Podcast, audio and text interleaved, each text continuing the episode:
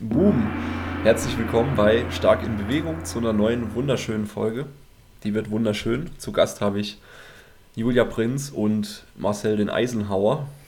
ähm, ähm, wir haben schon im Vorfeld ein bisschen geschnackt. Heute geht es ums Thema Ernährungscoach, Ernährungscoach Bullshit Bingo, also Dinge, die uns immer wieder in unserer Arbeit begegnen, also was für sehr, sehr häufige Probleme wir in der Ernährungslandschaft bei Menschen feststellen und wie wir damit umgehen, was für Lösungen wir dafür finden.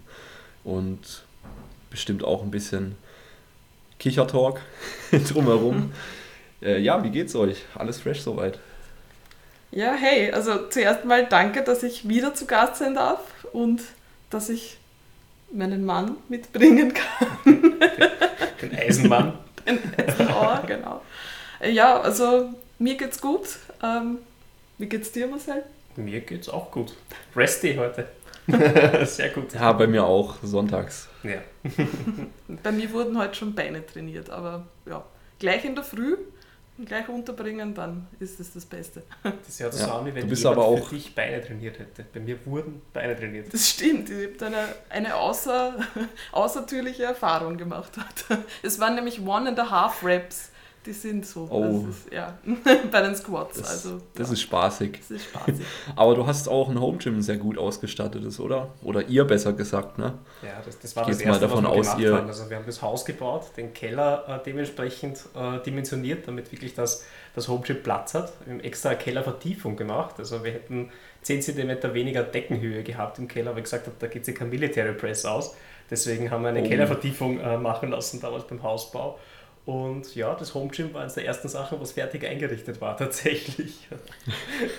Es ist wirklich wahr und man merkt, also jetzt in, im Lockdown sind wir wirklich sehr froh. Wie trainierst du jetzt eigentlich?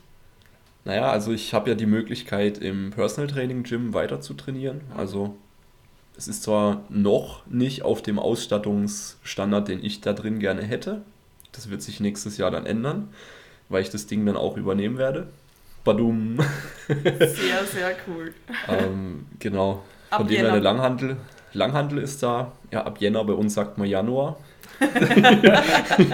Aber du hast mich verstanden. Ja, auf jeden Fall.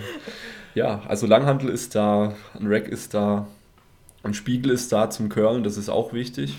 Ähm, verstellbare Bank, also im Endeffekt konnte ich alle Übungen gut ersetzen und musste auch am Programming jetzt gar nicht so viel umstellen mit dem Nils zusammen. Also die Trainingstage sind die gleichen, in der Reihenfolge, in der Übungsauswahl, klar ein bisschen Unterschied, aber im Großen und Ganzen bin ich froh, da eine relative Routine reinzubringen. Ne?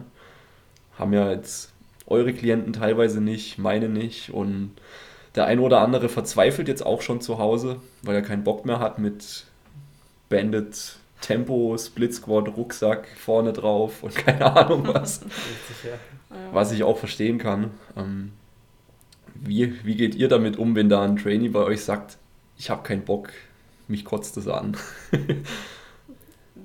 Also ich sag mal so angenehm wie möglich gestalten. Ich hatte es wirklich letztens bei einer Klientin, die mir dann rückgemeldet hat, sie kann zu Hause nicht mit, sie kann einfach nicht, weil ihr Freund die ganze Zeit halt irgendwo daneben ist. Und für sie war wirklich das Problem, Raum zu wechseln zum Beispiel. Jetzt habe ich wirklich einen, einen Split äh, gemacht mit äh, Kastenraum und Wohnzimmer, so damit sie immer in einem Raum bleiben kann, dass sie die Übungen dort ausführen kann, weil für sie war das wirklich die größte Mhm. Hemmschwelle. Also es sind halt, ja. Aber ja, es ist natürlich, es ist verständlich, dass manche schon ein bisschen verzweifeln. Ich glaube aber, die Verzweifel, Verzweiflung kommt halt daher, weil man halt auch nicht weiß, wie lange das Ganze halt so geht. Ne? Ja, also voll. das ist, ja, Stecken wir nicht Schwierig. drin. mhm. Ja, ansonsten versuche die, die Leute zu motivieren und ihnen zu sagen, hey, das Coole ist, du kannst dich mit dem eigenen Körper beschäftigen. Nein, so blöd Ja, das das- klingt, aber die, die Herausforderung liegt halt dann nicht darin, äh, mit möglichst viel Gewicht eine Übung zu bewegen, sondern diese, diese Übung möglichst zu perfektionieren. Und da kann man schon einiges schaffen. Also gerade den, den Push-Up, den, den massakrieren ja die am meisten äh, in dermaßen, dass es, Mhm. dass es echt immer feierlich ist. Und gerade gerade beim Push-Up, wenn man den wirklich kontrolliert mit Pause, mit Stops und so weiter ausführt, kann man einiges rausholen.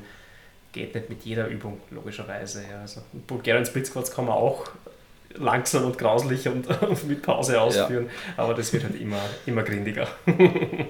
Und ich finde es ja, auch sinnvoll, irgendwie dann so eine Spezialisierung einzuführen. Also gerade wenn jemand eine Klimmzugstange hat zum Beispiel, dass man sagt, okay, gut, ja, also Split Squats mit Band sind scheiße und so, die machen wir, um das zu erhalten, was da ist, ja, aber dafür konzentrieren wir uns halt Vollgas auf den Rücken zum Beispiel und versuchen da halt einfach das Maximum rauszuholen. Das funktioniert vom Mindset her, finde ich schon ganz gut, weil da, ja, hat man zumindest dann ein Ziel, wo man auch weiß, das kann man zu Hause dementsprechend noch ausführen, wenn man dann halt zumindest eine Klimmzugstange ja. hatte, ja, zum Beispiel. Genauso ähnlich habe ich es ja auch gemacht. Also ich habe da teilweise ähm, gesagt, okay, wir spezialisieren jetzt einfach mal nur die Arme und halten den Rest auf Standby. ähm, und gerade auch für, für die Beine zum Erhalten habe ich jetzt auch bei zwei Leuten, die beide Feldsportler auch noch sind, habe ich einfach Sprints eingebaut. Mhm. Ähm, über äh, 100 bis 200 Meter. Das ist so, wenn man sich die Spannungszeit anguckt, sehr potent. Wenn man es natürlich so mit, wie sagt man, Maximum Effort oder maximaler Intention macht, dann ist es für viele, denke ich mal, eine bessere Alternative, als bei Split Squats zu Hause abzukotzen. Das stimmt, ja. Ähm, gleichzeitig kommt man auch raus, was auch nicht so schlecht ist in der Zeit jetzt. Also so ja, eben. Cool ich meine, äh, man geht noch spazieren, aber dann war es das schon. Ich, ich weiß nicht, wie es bei euch genauso. Ja, wir ja. haben einen Hund, deswegen das, das schon, ja. Also da, da gehen wir halt raus, aber ansonsten während der Wochen Einkauf passiert einmal in der Woche, vielleicht nur ein zweites Mal, um, um Nachschub zu holen und das war's. Das Highlight. Das Highlight. Supermarktbesuch. Und der Supermarkt ist eh voll mit Pensionisten, ja. die alle irgendwie dort die Freizeit versuchen nur, nur zu gestalten und sich dort treffen zum Tratschen. Also ja. oh Mann. Ja, schwierige Zeiten, ja. Aber da finde ich unseren Job eigentlich umso wichtiger, weil es ist echt, also gerade dieses Dranbleiben und ich meine, das Motivieren, wobei man immer sagt, okay, es ist ja nicht mein Job, jetzt die Leute zu motivieren. Jetzt finde ich einfach schon, dass das Teil, mhm. ein wichtiger Teil des Jobs ist, dass man mhm. da immer wieder die, ja, die Sichtweise auch ein bisschen gerade rückt, weil ja, soll jetzt was Schlimmeres passieren, als dass man zu Hause trainieren muss, wenn man es kann. Ne? Eben. Und was man sich auch schon aufgebaut hat, das nehme ich dann auch gern als Motivator. Ey, denk mal, denk mal an die letzten sechs, zwölf Monate oder was auch immer zurück, wie du dir da einen Arsch abgerissen hast und, und jetzt willst du rückwärts gehen in der Zeit und einfach einen Kopf in den Sand stecken. Ja, das geht nicht, ja. ja. Nee, das ist schmerzhaft. Richtig. Atrophie ist schmerzhaft. Stimmt. Hypertrophie auch, aber gut, schmerzhaft. Ja, aber es schmerzt nicht in der Seele, ne? Das stimmt. Das ist der große Unterschied. jo, lass uns mal ähm, mit den Klassikern im Ernährungsbereich so starten. Wir haben ja schon im Vorfeld uns ausgetauscht, was uns immer wieder begegnet, so in der Arbeit als Ernährungscoach. Ähm, ihr habt jetzt, denke ich mal, auch eher so ein bisschen die ähm, Sportler im Ernährungsbereich, die ihr coacht, wenn ich da richtig liege in meiner Annahme, oder? Also gemischt, so tendenziell? Gemischt. Also gemischt. Bei mir sind es durchaus auch Anfänger, äh, was auch sehr interessant ist. Ich hätte zu Beginn eigentlich kategorisch ausgeschlossen, weil ich gesagt habe, ins Online-Coaching, warum sollte der Anfänger kommen? Ja. Ähm, hm. De facto ist es so, dass ich die ganz gut hinkriege. Also ich, ich hätte es nicht geglaubt. Meistens kommen die mit dem Wunsch, ja, können wir nicht eine persönliche Session machen? Und ich habe das ein, zweimal gemacht, bin dann drauf gekommen, eigentlich, äh, ja, das boostet ein bisschen, aber de facto, was viel mehr boostet, ist, dass sie auch regelmäßig das Video-Feedback bekommen. Ähm, und äh, nein, kriegt ihr eigentlich ganz gut hin. Das heißt, ich kriege jetzt wirklich auch äh, Leute, die mit dem Krafttraining beginnen wollen und die es lernen wollen, die es wirklich am eigenen Körper lernen wollen. Ähm, und die sich ja mit der Ernährung eigentlich nur nicht wirklich genau, beschäftigt haben. Genau, richtig, ja. die, da, die da wirklich unbedarft sind. Und ja, das ist so lustigerweise mein Klientel. Also bis auf einen, ja, bis auf einen, der hat schon Erfahrung gehabt. Ja. ja. bei mir ist es eher so, dass die Leute schon recht erfahr erfahren kommen, was Ernährung betrifft. Also vor allem ins, ins Ernährungscoaching eigentlich auch deswegen kommen, weil es irgendwie schon ein bisschen überobsessiv sind mit der Ernährung. Also es ist so die Branche, die sich für mich jetzt rauskristallisiert. Also ich, ich habe relativ viele Leute im, im Powerlifting-Bereich, die auch eigentlich in den Sport gekommen sind, ähm, ein bisschen um so die ähm, Ernährungsthematik oder die ein bisschen ein problembehaftetes Verhältnis zum Körper gehabt haben und so weiter und wo dieses die, die Beschäftigung mit der Ernährung dann schon fast überhand genommen hat und ähm, ja, wo man eigentlich wieder ein bisschen in die andere Richtung ansetzen muss, damit man wieder einfach ein bisschen eine normalere, eine normalere Beziehung zum Essen oder eine unbelastetere Beziehung zum Essen bekommt. Ja. Also deswegen haben wir eigentlich sehr unterschiedliche Probleme auch bei den Leuten, was sehr spannend ist. Ja, ja. bei mir ist es ja so, ich habe im Online-Coaching-Bereich, im Trainingsbereich, also habe ich eher so die fortgeschritteneren Leute, die wissen schon, was Proteine sind und Makros. ähm, da ist es relativ einfach. Da gebe ich halt einfach Kalorienziele vor und ja, ein paar andere Sachen schaue ich, dass die, dass wir da einen Haken drunter setzen können, dass sie Gemüse essen und schlafen. Ähm, um es mal so grob zu sagen. Aber ich habe auch einen größeren Teil der Arbeit, ähm, würde ich sagen, mit Genpop. Also was heißt Genpop? Mit ganz normalen Leuten, die Übergewicht haben, 5, 10, 15, vielleicht auch 20 Kilo und in erster Linie einfach mal abnehmen möchten und gesünder sein möchten und sich auch gesünder fühlen, also einfach leistungsfähiger und klarer in der Birne werden wollen. Ähm, das ist eigentlich so die, ja, die Hauptarbeit bei mir im Ernährungscoaching. Deswegen haben wir da, denke ich mal, ein sehr, sehr breites äh, Spektrum, was wir, da, was wir da besprechen können mit Erfahrungen und äh, häufige Probleme ähm, sind, denke ich mal, auch ja, recht universell, weil letzten Endes sind es immer noch Menschen, die irgendwie ja, Problemchen oder Schwierigkeiten haben mit dem Umgang mit Essen. Ähm, was ist denn so bei euch Punkt Nummer eins, den ihr am häufigsten seht oder was, was ist denn so das häufigste Problemchen oder die Schwierigkeit, wo ihr direkt sagt, ah, das, das? Willst du starten?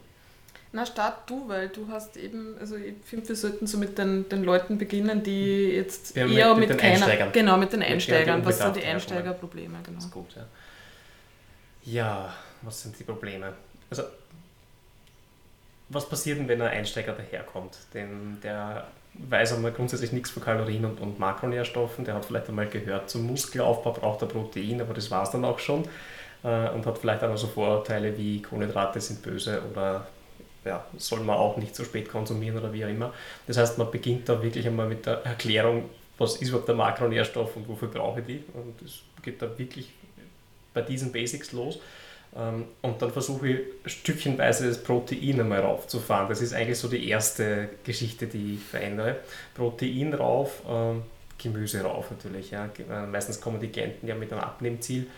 Ähm, die wenigsten kommen mit einem, mit einem Zunehmziel, gibt es auch natürlich, ja, aber die meisten kommen einmal mit, mit zu vielen Kilos auf den Rippen.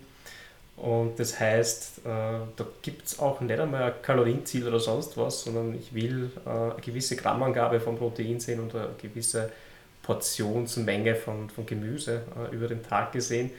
Und ja, das ist eine Herausforderung. Also die, die fange da eh sehr sanft an. Ja, bei einem 100 Kilo Riegelmann beginne ich mal mit, äh, mit wirklich einem Gramm pro Kilo, weil ich weiß, das ist eine Herausforderung. Ja. Ähm, und wenn er Fleisch esse, ist, ist es leicht, ja, dann kommt er recht schnell da, da drauf. Aber selbst, selbst wenn er Fleisch isst und eher so auf der Fertigschiene unterwegs war, ähm, ist es durchaus herausfordernd und der Tag verändert sich einfach massiv. Ja. Das heißt, die ganze Planung, die Essensplanung verändert sich.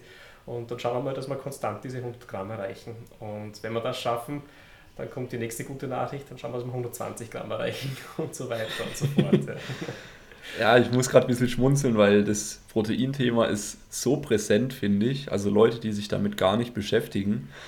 Ähm, wie du gesagt hast, den erkläre ich erstmal ein, zwei Stunden, was, was, äh, was ist Protein, wo kriegst du es her. Ja, ich habe extra auch eine Tabelle erstellt mit sehr vielen proteinreichen Lebensmitteln, hm. die ich jetzt einfach den Leuten schicke und sage, ey, schau dir das an, hm. weil ich habe es schon hundertmal gesagt. und äh, wenn wir das dann, wenn wir das dann gemacht haben, diese Basis, dann lasse ich die Leute tracken und dann ist es in der Regel irgendwie so, ja, sagen wir mal im Bereich 0,5 bis 0,8 Gramm pro Kilo Körpergewicht bei zwei von drei Leuten. Mhm. Mhm. Außer ich habe jetzt so, ein, so einen Fleischfreak vor mir. Ähm, und das ist dann, äh, ja, das ist dann erstmal eine große Umkrempelung für die Leute, wenn sie dann auf einmal komplett mit einer anderen Sicht auf ihre Mahlzeiten schauen sollen. Deswegen starte ich da in der Regel auch, ähm, genau wie du, mit sehr kleinen Schritten. Ähm, genau, und schaue, dass wir eine Baseline haben. Ein Gramm ist schon mal nett zu haben. Aber wir wissen ja, wir wissen ja aus der Literatur, dass ein Gramm pro Kilo Körpergewicht, gerade wenn du abnimmst und wenn du nicht unbedingt trainierst wie ein Motherfucker, drei, vier Mal die Woche, wird es wahrscheinlich zu Muskelverlust führen. Und zwei Gramm können davon schon einen großen Teil wahrscheinlich abpuffern, dass du eben nicht nur abnimmst, sondern auch in erster Linie Fett abnimmst. Und ich glaube, das muss man den Leuten auch erstmal klar machen, dass Protein ihre Figur schützt letzten Endes.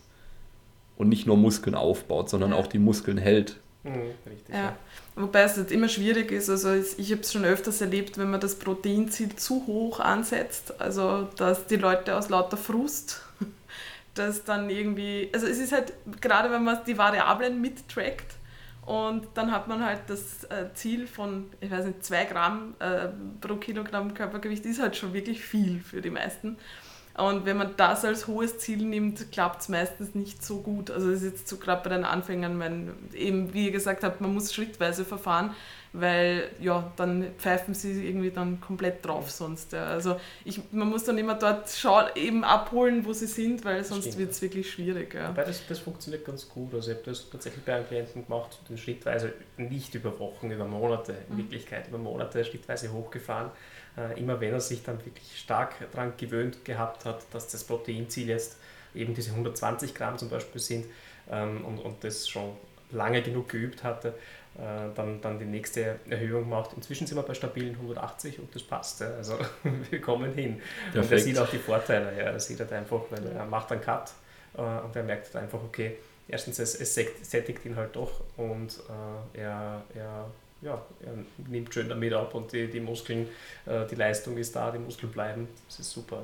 Und es zwingt die Leute auch ein bisschen eine Struktur in die Ernährung schon automatisch hineinzubekommen, weil man bekommt diese Proteinmenge jetzt nicht hinein, wenn man nur immer dahin snackt oder mhm. ja, so kleinweise irgendwie ähm, ja, versucht, das hineinzubekommen. Man braucht dann schon ein bisschen Struktur mhm. und das ist eigentlich insgesamt tut das dann recht gut den meisten. Ja, absolut. Und äh, wenn es dann erstmal sitzt, denke ich mal, habt ihr auch die Erfahrung gemacht, dann wird es irgendwann so ein, so ein Selbstläufer einfach. Wenn sich ja. die Gewohnheiten eingeschliffen haben, wenn die Leute wissen, was hat Proteine und was schmeckt mir jetzt auch noch, oder zumindest was, was kann ich jeden Tag essen, dann, äh, ja. dann wird es leichter und dann kann man sich auch diesem theoretischen Optimum immer weiter annähern. Hm. Ich muss ja sagen, weil du gemeint hast, was schmeckt mir auch noch. Ich habe das stark unterschätzt auch, ähm, dass die Leute teilweise inspirationslos sind, was, was Speisen äh, anbelangt. Also wenn ja, du sagst, na gut, der habe ich aber auch öfter. ja, aber es ist, es ist ich, ich setze da schon voraus, dass die Leute ähm, ja, selber halt schon gekocht haben bis zu einem gewissen Grad und wissen, wie man sich Sachen schmackhaft machen kann. Aber das im, im Kontext der, der Makronährstoffe und, äh, und, des Kalorienziels ist dann doch nochmal eine ganz andere Liga. Und also ein Beispiel ist eh der Magerquark, ja, wie ich einer mhm. Klientin vorgeschlagen habe, wie wäre es mit Magerquark zum Frühstück statt des äh, normalen Joghurts? Äh, kann man mal so als Reaktion, bäh, das schmeckt ja nicht. Den muss man ja pur essen. Ja, den muss man ja pur genau. essen, richtig pur und möglichst ohne Wasser und ohne irgendwas. Ja, aber mal kurz, mal kurz reingeschossen, sorry, aber ähm, ich hatte mal in einer alten WG, hatte ich einen Mitbewohner, der war komplett auf dem Trip, ne? Also er war Schwabe und bei uns sagt man ja von den Schwaben, dass die gerne sparsam leben, ne? Also hat, hat es sehr sparsame Bodybuilding-Diät gehabt. Also sein Frühstück war ungelogen, einfach nur in der Diät ein Kilo Quark. Punkt. Geil. Geil. nix. Nix. Aber also, ich, ich habe das schon öfters interessanterweise von Klienten gehört, die halt eben in der anderen Schiene sind, die das schon ein bisschen übertreiben, sage ich mal, und in, in diesem Lifestyle schon sehr drinnen sind, die essen den Quark, den Magerquark pur. Also es ist einfach komplett mhm. ohne ist, aber kann, ist dann eventuell auch irgendwann ein Problem, wenn man so den kompletten Genuss an der Ernährung verliert. Das Vielleicht schmeckt es dann ja gut. Ja, eh. Du, man kann sich alles angewöhnen. Die, die, Leute, die kein Gemüse essen, wenn sie mal lernen, dass Gemüse auch schmecken kann, die Geschmacksknospen wirklich sich ändern mhm. äh, über, über die Wochen und Monate, plötzlich äh, findet man Gemüse lecker. Vielleicht passiert das auch mit rohen Magerquark. Ich weiß es nicht. Ja. nee, Schmeckt wie Candy. nee, ich denke, für die meisten ist es besser, wenn sie sich das irgendwie schmackhaft machen. Ja, ja. Aber ja, meine, für, für manche ist es schon bahnbrechend, wenn du denen dann erzählst, hey, mach doch mal ein paar Früchte rein Früchte? und zerquetscht die so ein bisschen. Bam! Ja. Schneid, dir, schneid dir einen Apfel klein oder ja, tiefgekühlte Beeren sind so der, der ultimative Hack. Genau. Die, die ja. machen das ultra süß, das wird schon fast so Obstgartenmäßig ja, und, und die Leute packen ihr Leben nicht. Ja. Wie gut das? Aber da, da, da merkt man eigentlich, wo es hakt, weil da hakt es wirklich daran, dass die Leute teilweise nie was wirklich zu bereitet haben. Also wenn man mit dieser also wenn man das nicht beachtet und sozusagen dann nur über die Makros spricht, geht da, versteht man dann erst, warum das nicht so gut funktioniert, ja, warum die die Sachen gar nicht reinbekommen, weil ja Essenszubereitung noch vielleicht noch nie ein Thema war. Ja. Mhm. Genauso wie das Gemüse eben. Das haben wir schon angesprochen. Schöne haben, Überleitung also, auch, ne? Ja, weil Gemüse, also es ist wirklich immer bei Klienten, also ich habe ja ähm, äh, bei ich glaube, auf Instagram, der Account heißt Optimize Nutrition. Ähm, da habe ich mal gesehen die 800 Gramm Challenge. Das habe ich ziemlich interessant gefunden. Und zwar 800 Gramm, es ist natürlich eine arbiträre Zahl, es könnte genauso 700 oder 900 sein. Trotzdem ja. habe ich mich auch auf die 800 eingeschossen, weil das ist sowas, was man erreichen kann, was noch nicht äh, zu viel ist, was aber sehr gut ist, was man auch aufteilen muss über den Tag weil auf einmal 800 Gramm Gemüse wird schwierig. Ne? Ähm, aber ja, nicht für den Typen, der zum Frühstück ein Kilo Magerquark isst. Der isst es dazu als Nachspeise wahrscheinlich. Genau. Aber das ist ein, recht, ein recht gutes Ziel für die meisten, ähm, was halt schon dazu führt, dass man einfach von anderen Sachen weniger isst, weil man es gar nicht mehr runterbringt vielleicht. Ähm, was ja gut ist, wenn man auf Diät ist. Im Aufbau schaut es halt ein bisschen anders aus, aber da kann man halt dann vielleicht ein bisschen auf ähm, kalorienhältigeres Gemüse, das gibt es ja auch, zurücksteigen. Auf jeden Fall fällt es mir immer auf, dass die Leute einfach ähm, Gemüse dann in der Mikrowelle machen oder einfach komplett lieblos und geschmacklos sich dazu patschen zum Essen oder dann meinen, sie müssen da jetzt einfach die rohen Karotten, wobei ich finde rohe Karotten eigentlich gut, aber mm, ja, ist halt auch ist halt Thema. Aber äh, die glauben halt, sie müssen das dann komplett geschmacklos machen, wieso auch immer. Dabei ja, also halt das Gemüse hat so einen so einen Stempel von, von Askese und Verzicht irgendwie, ne? man muss also leiden, man, wenn man Gemüse isst. ja, das, das hängt halt oft noch im Kopf drin. Und manchmal hängt es tatsächlich auch damit zusammen, wie halt das Elternhaus versucht hat, Gemüse an die Leute ranzutragen. Das Und das, das hatte ich jetzt schon ein, zwei Mal bei Klienten erlebt, dass es halt wirklich in der Kindheit so traumatische Erlebnisse da waren, ähm, wo man quasi schon den Brokkoli in den Hals gesteckt bekommen hat. und, ja. äh, und deswegen einfach eine, eine Abneigung gegen Gemüse entwickelt hat. Mhm. Weil ja. Gemüse ist ja jetzt nicht böse. Wir wissen, Gemüse ist eher, ist eher was, was Gutes. Das ist richtig, Kohlenhydrate sind böse und nicht Gemüse. genau. ja, wie, wie, geht ihr, wie geht ihr denn vor? Sorry. Ja, na, das passt jetzt eigentlich dazu. Also ich wollte gerade sagen, es hilft, wenn man über, wenn man mal über Gewürze spricht. Also so wirklich, ja. dass man den Leuten sagt, genau. hey, Gewürzarsenal und du kannst auch Öl verwenden. Also man kann auch Gemüse aufpeppen mit Öl oder Pesto oder Nüssen oder was weiß ich. Das sind alles Dinge, die sind nicht, äh, die sind nicht schwierig. Dann gibt es übrigens sehr coole äh, Templates von ähm, Precision Nutrition. Die, ähm, die haben einen Gratis-Blog und da gibt es wirklich äh, ganz, ganz nette Templates, wo man ähm, wo man sich so Mahlzeiten zusammenstellt mit Proteinquelle, Carbquelle, Gemüsequelle und Fettquelle und dann noch dazu Würzmöglichkeiten, also verschiedene Kräuterkombinationen. Das Ganze ist jetzt ist auf Englisch, aber kann man sich natürlich übersetzen. Und das, das ändert das, alles. Das packen, wir, das packen wir noch in die Beschreibung rein. Sehr gut. Ja, sehr cool, sehr cool, ja. Ja, aber Gewürze sind echt der Gamechanger. Also äh, eine gewisse Grundausstattung von Gewürzen in, in alle Richtungen, die man halt auch gerne hat. Also wenn man kein Koriander-Fan ist, wird man den vielleicht weglassen. Aber Bitte ja. Nein, ich mag ihn, ja. Also, ähm, aber, aber auch so Sachen wie, man muss sich das Leben halt auch da wieder leicht machen. Gell? Also wenn man glaubt, Gewürze sind der, der lebende Basilikumbaum daneben, und man muss den immer pflücken und klein schneiden und, und das dauert immer eine Viertelstunde, bis ich das Ganze fertig habe. Ja, dann werde ich, dann werde ich auch vergessen zu würzen und, und werde es eher roh essen. Also das heißt, man darf ruhig mit, mit Trockengewürzen arbeiten, mit, mit äh, schockgefrorenen mhm. Geschichten, die halt aus dem Glas kommen. Ähm, ja, mit, absolut. Mit Streuern also. und so weiter und so fort, ja, weil das macht das Leben halt einfach leichter. Und das nächste, was ich, was ich auch immer äh, den, den Klienten gleich am Anfang mitgebe, ist, ich meine, so circa 80% des Kochens ist, ist Schnibbeln. Also im Prinzip mit dem Messer irgendwas zusammenschnibbeln. Ja.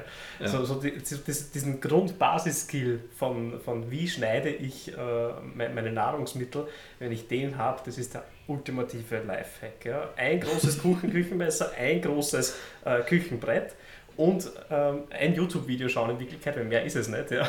ein YouTube-Video schauen, wie ich in schneller Zeit eine zum Beispiel Karotte schneide.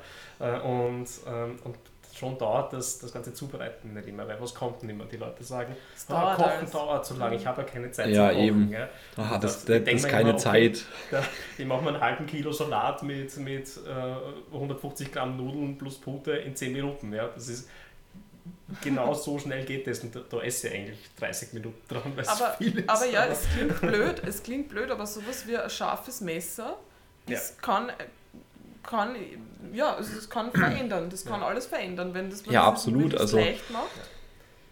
Genauso man, wie Tiefkühlgemüse. Also die Leute glauben ja immer, sie müssen dann zum Markt gehen und alles kann man eh machen und das ist ja. super. Man, ja, alles Bio, das ist alles gut und schön, aber ich sage immer, so in der Ernährungspyramide sollte man mal anfangen, sich das möglichst leicht zu machen, bevor man jetzt schaut, dass alles regional, saisonal und bio ist, weil man, man steht sie einfach nur im Weg. Also man steht sie eigentlich, man steht dem körperlichen Ziel im Weg, wenn man schon ganz andere Ziele eigentlich anpeilt, die ethisch sind oder ja, also die sind ja auch okay, das ist ja in Ordnung.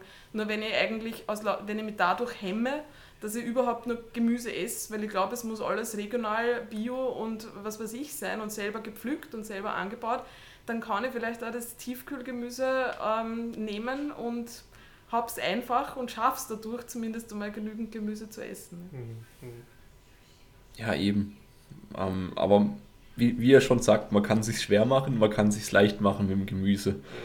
Ich mache es mir zum Beispiel sehr leicht. Ich habe so meine ähm, Stammgemüsepfannen, also so fertige, fertig geschnitten. TK-Pfanne vom Aldi, gibt es auch in Bio-Qualität.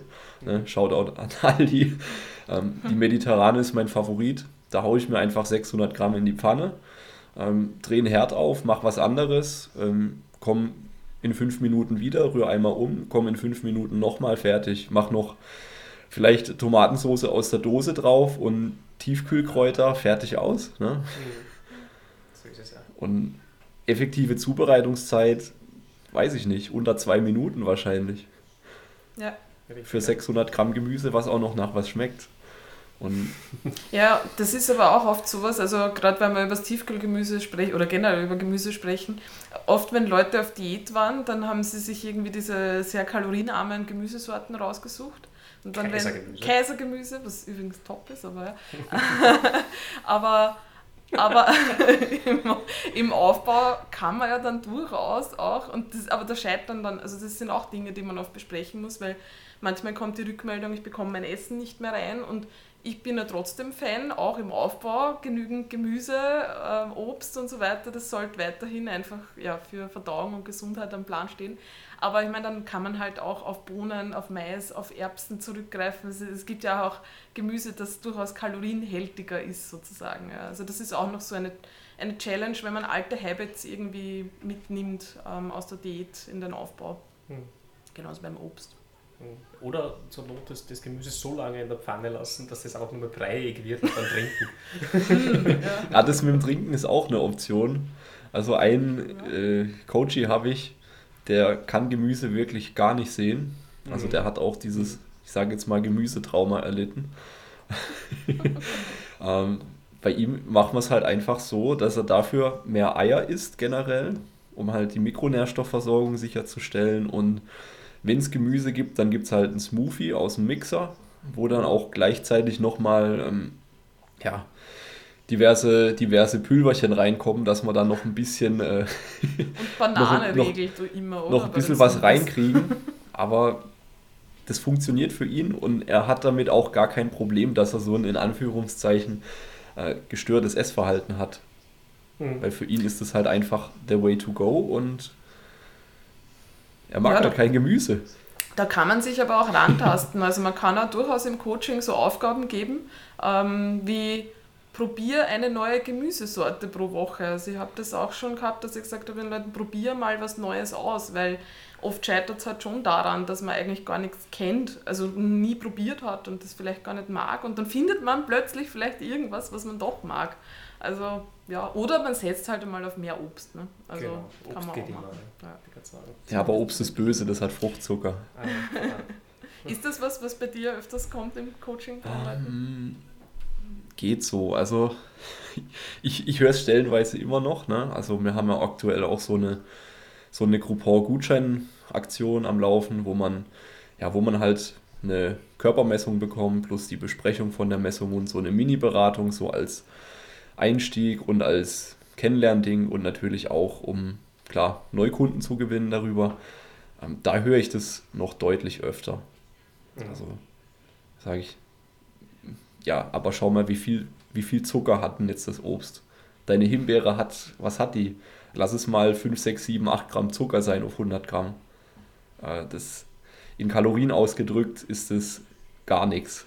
Das Und dann, rech, dann rechne ich den. Leuten hoch, du, du kannst jetzt so und so viel Kilo Himbeeren essen, um auf 1000 Kalorien zu kommen. Ja, richtig. Und dann Das frage ich ja, äh, der- kenn, der kennst du jemanden, der das ne? geschafft hat? Ohne Durchfall. Ja. Ja. und selbst eine Banane, ne, die liegt ja meines Wissens irgendwie bei circa 100 Kalorien, eine Banane. Mhm. Mhm. Da sage ich dann auch immer, ja, wie viel Bananen isst du denn maximal am Tag? Ja, eine, zwei. Also, Ja. Das ist halt ist halt Paralysis by Analysis, wenn man halt sich irgendwelche Ernährungsdetails irgendwo rausfischt und eigentlich passt das große Ganze nicht. Und deswegen mache ich dann aber eigentlich insgesamt eigentlich alles nicht so, dass es mich unterstützt, weil ja, genau das. es also könnte wir- ja wir hängen- irgendwas nicht. Wir hängen halt voll in unserer Blase drin. Für uns sind die Sachen komplett normal. Ähm, aber was dann für uns dann so diese, ja, man sagt auch Dippelschiss bei uns, ne? also diese, diese kleinen, diese kleinen äh, Mitzemü-Dingers, die, die gar nichts ausmachen im Endeffekt vom Gesamtbild, auf die wird sich dann konzentriert und das ist jetzt mal ähm, übertragen gesprochen, sehe ich genau das sehr, sehr häufig.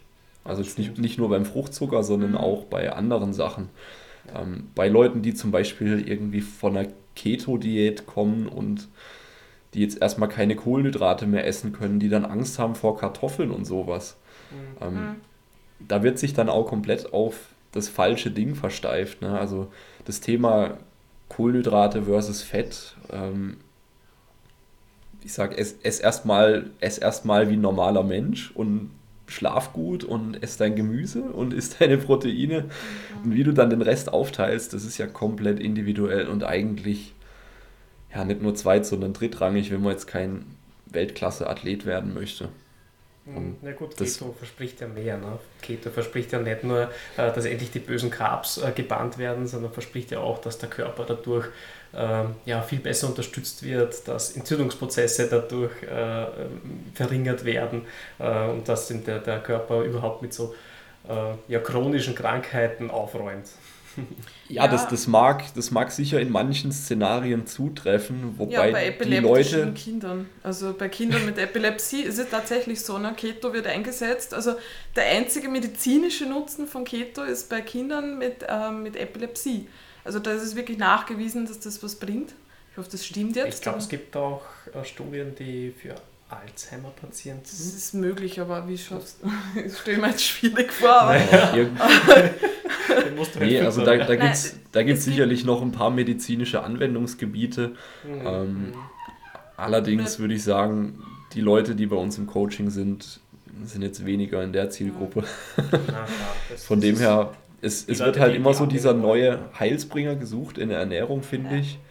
Und dann ist es die eine Sau, die durchs Dorf getrieben wird und dann die nächste High Carb, Low Carb, Paleo, Paleo, Keto, Keto vegan gibt es bestimmt auch schon. Leute, die nur noch Nüs Nüsse essen, keine das Ahnung. Oder Öl, also, Öl trinken. Vegan. Nur noch Öl trinken. ja, ich meine, es gibt, Öl bleibt dann nicht mehr, mehr viel. Es gibt ja Leute, die essen nur noch Fleisch, es gibt Leute, die essen nur noch Pflanzen, es gibt. Äh, es, also, es, es gab ja auch die. Vegane Carnivore Diet vor. Das ist wirklich schwierig, ja. Ja, am, am geilsten sind die Typen mit der Lichtnahrung, ne, die es ja, dann genau. auch traurigerweise in die, in die auch, Nachrichten ja. geschafft haben. Mhm. Die meinen, sie ernähren sich von der Sonnenenergie.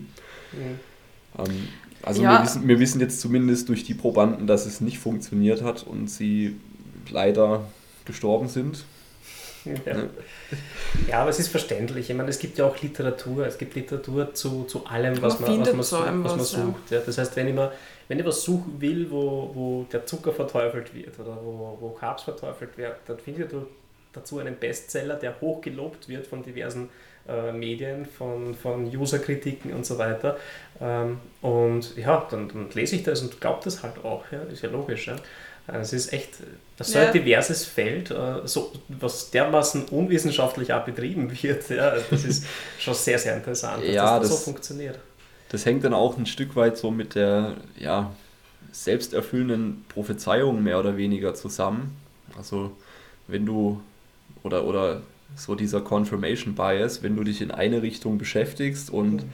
nur von deinem Umfeld hörst, hey, XY ist der Shit, du wirst dich besser fühlen, du fängst an damit, dann hast du schon diese unterschwellige Erwartungshaltung, dass du dich damit besser fühlst und vielleicht stellst du ja durch die Ernährungsumstellung ja auch schon Sachen um, die gesünder sind, mhm. fühlst dich dadurch besser und wirst dann halt noch stärker darin bestätigt, aber wirst dann halt auch gleichzeitig blind für das, was ja links und rechts davon halt noch funktioniert. Das sehe ich äh, vor allem bei Leuten, die sich vegan ernähren, stark. Mhm. Game Wollte ich auch gerade sagen. Das sehe ich ja. bei Leuten, die sich ketogen ernährt haben. Ähm, ja, und das sind eigentlich so die, die Paradebeispiele, die mir am häufigsten begegnen. Ja, und ich meine, wenn man daran denkt, dass es ja egal ist, wie ich abnehme, also sobald man abnimmt, also ja, sobald man auf Diät geht, verbessern sich sämtliche Gesundheitsmarker. Und das kann jetzt jede Diät für sich claimen, sozusagen. Also das ist ja das, genau das Problem. Ja. Und dann aber das ist halt nicht der Grund. Also der Grund ist einfach, dass ich abgenommen habe, also dass halt, dass ich Fett abgebaut habe, dass ich mich jetzt besser fühle und dass meine Gesundheitswerte besser sind. Jetzt muss man halt den Weg finden, den man halt auch langfristig durchhalten kann, weil irgendwas hat für mich funktioniert. Also für mich hat damals Keto funktioniert. Also das ist ja häufig, dass äh, Leute ins Coaching kommen mhm. und sagen, Low Carb hat für mich gut funktioniert. Und dann hinterfragt man, ähm, okay, was heißt das jetzt? Damals hast du damit abgenommen, aber warum stehen wir jetzt an dem Punkt, wo du 15 Kilo wieder zugenommen hast? Ja, dann hat es halt nicht funktioniert. Also wenn das nur damals funktioniert hat, dann ist das keine Ernährungsform, die du halt durchhalten kannst. Ja, und wobei das, das schwer ist. Problem, ist also wenn du den Leuten die Religion wegnimmst, ähm, das stimmt. Das ist im Coaching, da darf man durchaus mit, mit Fingerspitzengefühl mhm. vorgehen, weil ähm, ja, jemand, der mit Keto wirklich tolle Erfolge hatte und vielleicht jetzt trotzdem wieder 10 Kilo mehr hat, der wird daran glauben, dass Keto für ihn funktioniert. Ja, weil es ja auch so war, ähm, ne? Und, und, ihm das dann komplett zu streichen und zu sagen, hey du, ähm, Keto ist, ist Blödsinn, ja? also du kannst es machen, aber da, da, deswegen hast du nicht abgenommen. Abgenommen hast du, weil du zu wenig oder weniger Kalorien äh, zu dir genommen hast, als du braucht hast. Ähm, und du setzt ihn auf die volle Carb-Diät, ähm, ist die Frage, wie groß der Buy-in dann ist. Ne? Genau, ja. genau, ja, das das ist ein sehr wichtiger Punkt, den du da angesprochen hast. Nämlich ähm, manchmal ist es, glaube ich, auch besser, die Leute so ein Stück weit in ihrem ja, Glauben oder Glaubenssystem zu lassen mhm. und nicht äh, in Anführungszeichen anzugreifen, ja, weil du, du greifst ja das bestehende Glaubenssystem an, indem du was Neues implementieren möchtest. Mhm. Und ich erwische mich sehr oft, dass ich einfach Früher hätte ich vielleicht noch was gesagt, so mit meinem, mit meinem Dickkopf, aber mittlerweile ähm, nicke ich manchmal einfach und sage ja. Ne, also auch, auch beim Trainingsbereich, wenn mir dann äh, richtig, Kundinnen ja. sagen, ja, ich, ich war wieder bei der Masseurin und sie hat meinen Wirbel eingerenkt. Sage, ja, mhm, mhm. Nein, es ist auch ja. so, also ich komme immer mehr, mehr drauf, äh, es ist viel besser, weniger zu sagen, wirklich gezielt wenige Botschaften rüberzubringen, als, als zu versuchen, irgendwie im ersten Check-in alles zu bearbeiten. Ja.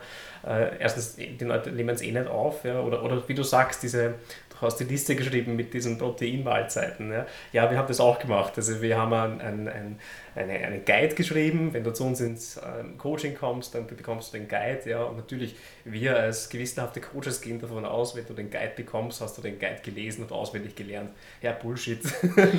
macht, macht natürlich niemand. Ja. Äh, da steckt genau das drinnen, was ich dann äh, vielleicht Wochen oder Monate im Coaching dann später äh, wieder aufwerfe, wenn mir dann der, der Coach erklärt, ähm, dass der Magerquark so grauslich schmeckt. Sage ich, du hast du den Guide gelesen? Da drinnen stehen sogar Rezepte, wie du den Magerquark besser machen kannst. Ach so, ja, stimmt.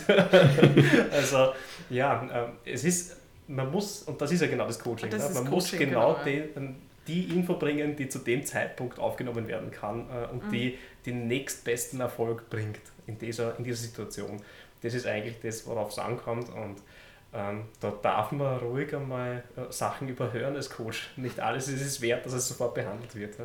Ja, ja, und auch nicht wie in einer Diktatur dann drüber fahren, so, nein, das stimmt alles nicht und du isst jetzt Carbs. Und, mhm.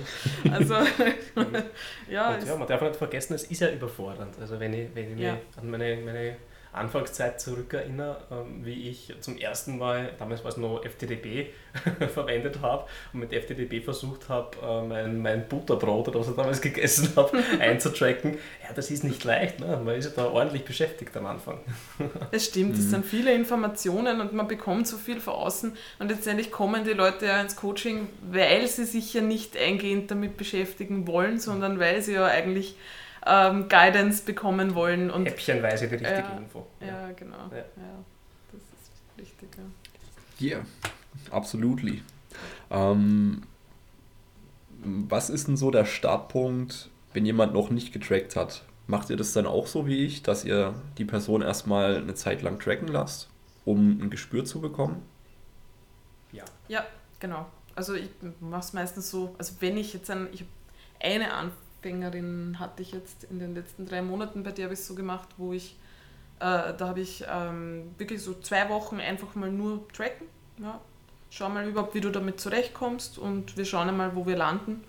Und dann schauen wir einfach, wie wir bei den Mahlzeiten, also dann schaue ich mal, was ist der nächste Schritt. Ne? Also bei wie viel Protein ist jetzt wirklich realistisch, ne? weil wenn jemand 60 Gramm Protein isst, sind 120 halt schwierig und muss man halt diesen nächsten Schritt finden und aber Makros alleine machen es auch nicht aus. Also es ist auch ähm, durchaus so, dass ich dann mir manchmal auch die Mahlzeiten noch zusätzlich auch manchmal abfotografieren lasse und beschreiben lasse. Weil ja entweder man kommt dann drauf, also man bekommt dann auch ein Gefühl dafür, ob derjenige, wie, wie, wie weit derjenige beim Tracken ist, also von der Einschätzung her. Ähm, also das finde ich ganz, ganz praktisch für, für den Beginn und dass man dann halt beginnt, einfach Mahlzeiten noch umzubauen gemeinsam.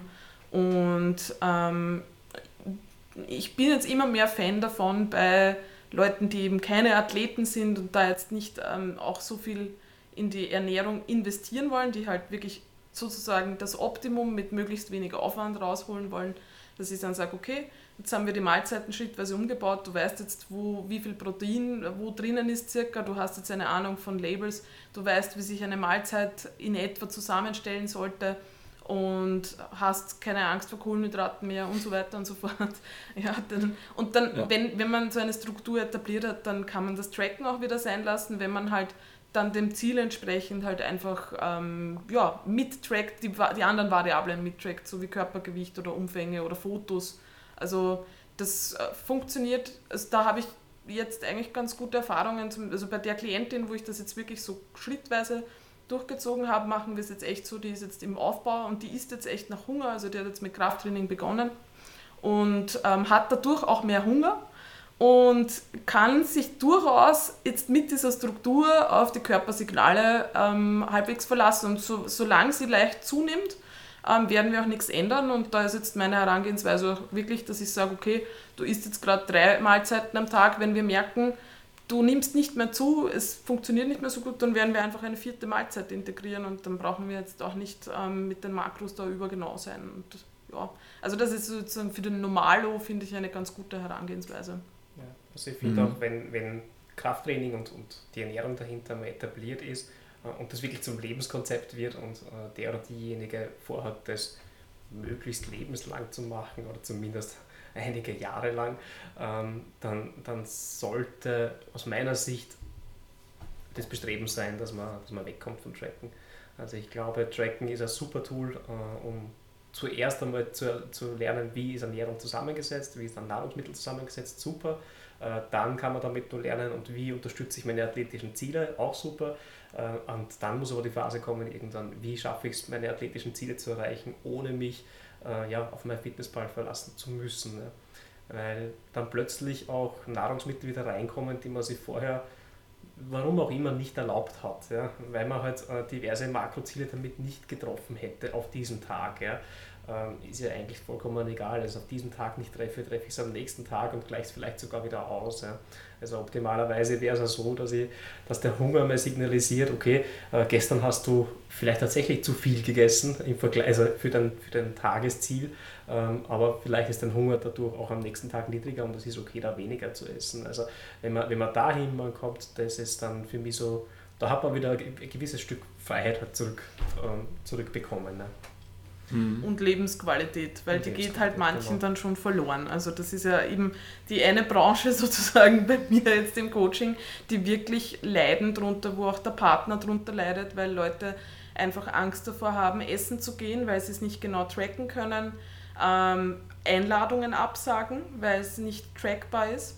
Das sind aber oft Leute, die sind nicht mal auf Diät. Also es ist jetzt nicht so, dass das jetzt, das ist so. Verhalten, das ist ja. ja, das ist Kontrollverhalten. Also es gibt halt Persönlichkeiten und ich glaube, da muss man auch im, im Coaching eben aufpassen, mit wem man es halt zu tun hat, ja, weil es gibt einfach Persönlichkeiten, die, wenn sie Zahlen sehen, die müssen das erfüllen und das ist sozusagen ein Ich habe versagt oder ich habe es geschafft und äh, wenn die dann eben diesen Kontrollverlust erleben, ist es ganz schlimm. Also das ist äh, jetzt wirklich etwas im Coaching, auf das ich mich immer mehr spezialisiere, weil das ist halt auch irgendwie total belohnend, wenn man Leuten zeigen kann, hey, alles gut, also es ist passiert nichts. Ja? Also wir, wir haben ja schon vorher kurz über diese Protein, äh, genügend Protein zu bekommen, kann schwierig sein. Es kann, kann aber auch schwierig sein, dass man äh, nicht nur ans Protein denkt ja, und durchaus noch in normalen Lebensmitteln oder, oder in normalen äh, Mahlzeiten denkt. Ja? Weil die Angst jetzt, wenn ich an einem Tag jetzt nicht 150 Gramm Protein habe, die ist jetzt nicht gerechtfertigt. Ne? Also ich kann durchaus doch mal essen gehen und so weiter, aber das geht, das geht Leuten halt wirklich oft verloren. Mhm. Es ist ein schwieriges Thema. Also mit, mit ähm, sehr perfektionistischen Persönlichkeiten ist es wirklich, muss man da recht sensibel umgehen und also da ist Tracken dann halt auch wirklich negativ insofern, als dass man halt so komplett übers eigene Hunger- und Sättigungsgefühl drüber ist oder drunter ist oder was, eigentlich gar keinen Bezug mehr hat zum Körper, also so null. Und auch nicht mehr vertraut, das Kein ist eigentlich noch schlimmer. Also das, das, man vertraut den Zahlen mehr als den eigenen genau. Körper. Diese Zahlen, die, die funktionieren, die haben gezeigt, dass sie funktionieren in der Vergangenheit, genau diese Zahlen nämlich und nicht 5 Gramm drunter oder drüber. Und mhm. deswegen, deswegen werden die eingehalten.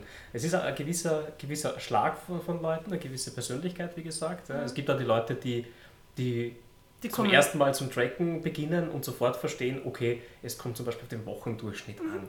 Vollkommen egal, ob ich einmal 100 Gramm Fett und am nächsten Tag wieder 70 Gramm Fett habe. Im Durchschnitt bin ich dann irgendwo bei, bei 80, 85 vollkommen in Ordnung. Ja. Ähm, die gibt es natürlich auch, ja. aber es gibt auch die, die sagen, okay, wenn hier steht 60 Fett, dann ist das 60 Fett. Und, und wenn ich heute ein Event Tag. habe genau. äh, und da muss ich essen gehen und kann man die Speisekarte nicht aussuchen, habe ich ein Riesenproblem. Und das sind halt Dinge, die finde die muss man im Coaching auch hinterfragen, weil mhm. manche melden sich auch gar nicht. Also es gibt da Klienten, die sich da selbst, selbstständige Ernährungspläne dann schreiben, immer nur das gleiche essen. Und das wird halt irgendwann, das ist so dieses, dieses Fass, das so, äh, oder der Druckkochtopf, ja, wo, wo man sozusagen immer versucht, alles perfekt zu machen und dann irgendwann dann platzt man und das sind dann auch die, die ins Bingen geraten, dann nicht mehr aufhören können und so weiter. Also das ja schwieriges Thema eigentlich. Ja. Mhm. Hast du mit solchen Leuten schon Erfahrungen auch äh, gemacht? Oder? Ähm, ich sehe mich teilweise selber ein bisschen drin. Also Okay. In, inwiefern? Ähm, in, in manchen Bereichen bin ich halt äh, sehr perf perfektionistisch veranlagt einfach. Wenn ich da, wenn ich da was nicht absolut 100% mit Sternchen mache, dann ist es komplett scheiße. Und ähm, bin jetzt seit einigen Monaten mit dem Nils im Coaching auch, also wo ich auch Makrovorgaben und sowas kriege, da habe ich mir am Anfang auch ähm, relativ großen Stress gemacht, dass ich jetzt meine, ja, meine Fettziele und sowas auf jeden Fall treffe. Und dann haben wir nochmal Rücksprache gehalten und dann sind wir relativ schnell auch drauf gekommen, dass es jetzt egal ist, ob ich 60 oder 70 oder 80 Gramm Fett äh, in der Diät im Wochenschnitt esse täglich.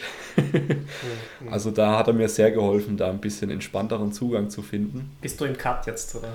Genau, genau. Also ich bin gerade bei 2300 Kalorien täglich. Das ist ein relativ gutes Defizit für mich. Ähm, noch. Bin mal gespannt. seit, wann, seit wann geht der Cut? Ähm, dürfte jetzt die vierte Woche sein. Und wie lange ist geplant? Ähm, auf jeden Fall dieses Jahr noch komplett. Mhm. Also wir wollen mal wirklich viel Körperfett runterhauen und dann nächstes Jahr, wenn hoffentlich die Gyms wieder aufmachen, einen sehr langen Aufbau machen, aber auch einen Aufbau, wo ich nicht wie letztes Mal ähm, ins extreme Eiscreme-Bingen reinkomme. Weil so im Nachhinein betrachtet war es einfach zu schnell, zu viel Fett und mhm. wenn ich mhm. Bisschen, bisschen langfristiger rangegangen wäre, dann hätte ich auch nicht so viel Fett zum Verlieren. Mhm. Ähm. ja, das ist der Klassiker, ne? dass man am Anfang irgendwie sehr schnell loslegt. Ja. Das ist, ja, Mhm. Wenn man aus einer Diätphase rauskommt, ist es immer ein bisschen schwierig. Also die schwierigste Phase ist eigentlich genau die nach der Diät in Wirklichkeit. Also finde ich, dass man da ähm, anständig wieder rauskommt und da dann nicht gleich übertreibt und so weiter. Das ist, das ist die, wo man am meisten, wo man auch den Coach, finde ich, am meisten, fast am meisten braucht in der Phase. Das ist sehr, sehr overlooked, finde ich eigentlich. Mhm. Ja. Ja, bin ich bin ja selber ein großer Fan von eher ja, gemächlichen Aufbauphasen. also ja, das ist ein da interessantes Konzept. Ähm, ja. ge gib doch mal dem Hörer ein bisschen äh, Kontext, was du da machst, wie lange schon und ja, wieso deine Erfahrungen sind mit äh, in Anführungszeichen Lean Bulk oder Slow Gains oder whatever. ja, es ist so, so so halbwegs liegen halt, ne? man baut er trotzdem Fett auf, ja? nur halt ähm, ähm, in keiner, keiner wirklichen schnellen äh, Zuwachsrate. Also die, die Sache ist die, wir haben ja die äh, Strength Coach Ausbildung ähm, Diät gemacht, die war am 15.11. gleich vorbei, letztes ja, Jahr. Ja, letztes Jahr, genau. Ähm, und seither bin ich um um 6 Kilo äh, quasi gewachsen. und das heißt, wir sind bei, bei in etwa einem halben Kilo Zuwachs pro, äh, pro Monat. Was ich nicht jedem empfehlen würde. Ja, also das ist halt eine, eine, eine Rate of Gains, die jemand machen kann, der schon lange trainiert. Ähm, es ist keine Rate of Gains, die ich jetzt bei einem absoluten Neuling machen würde. Ich glaube, da, da hemmt man jemanden. Aber ja, es funktioniert eigentlich ganz gut. Ich habe im gleichen Zuge auch aufgehört zu tracken. Also ich habe im Grunde nach der Strength Coach Ausbildung äh, MyFitnessPal äh, nie wieder aufgemacht. Ja, nie wieder stimmt nicht, einmal reingeschaut ja, und ein, zweimal überprüft, bin ich in etwa auf meinen Proteinen und so weiter. Ähm, aber im Grunde habe ich das halt weitergemacht, was ich ohnehin schon seit Jahren mache, ja, nämlich äh, meine, meine Mahlzeitenstruktur, die ich mir äh, über die Jahre angewöhnt habe, mit, mit vier Mahlzeiten halt eingehalten äh, und variiere meine Mahlzeiten durch und das, das funktioniert eigentlich wunderbar. Ähm, ja, ich habe mir da als Ziel gesetzt, okay, du musst schon auf deinen Hunger hören, du willst gleichzeitig eine, eine Rate of Gains, die nicht zu ambitioniert ist, sondern du willst eben langsam zunehmen.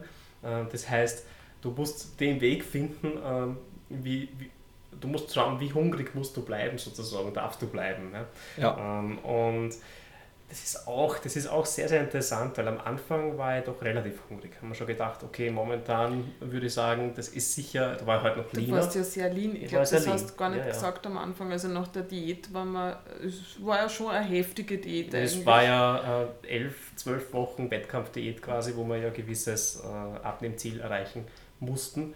Ähm, und da habe ich acht Kilo verloren in dieser Zeit. Ja. Und ich bin, nicht, ich bin nicht fett gestartet. Also ich war wirklich nicht fett. Das heißt, ähm, ich war dann schön lean am, am Ende der Diät ähm, und ja, bin von diesem leanen Zustand halt wirklich in meine, in meine Lean Bulk gestartet.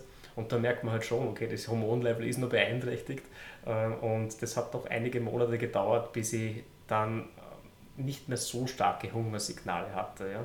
Interessanterweise aber nicht unbedingt durch die, den Fettzuwachs, weil viel fetter bin ich in ein paar Monaten nicht geworden. Wenn man das durchrechnet, ein halbes Kilo pro, äh, pro Monat, in vier Monaten zwei Kilo, da, ja, da ist nicht viel mit Fett, sondern es ist wirklich die, die Dauer an sich. Ja. Also je länger man dann wieder auf Erhalt und leicht drüber ist, äh, desto eher regulieren sie dann auch die Hormone und der Hunger geht weg. Ja. Das war sehr interessant zu sehen. Ähm, inzwischen ist Hunger gar kein Thema mehr. Also am Anfang habe ich immer nur so weit gegessen, dass ich dann doch ähm, nach einigen, nach ein, zwei Stunden schon wieder hungrig war ja, und habe auch gemerkt, okay, äh, mehr geht auch nicht, sonst würde ich schneller zunehmen. Ja. Ähm, habe mich aber da, da, recht hart dran gehalten, einfach weil ich es testen wollte, wie es da weitergeht.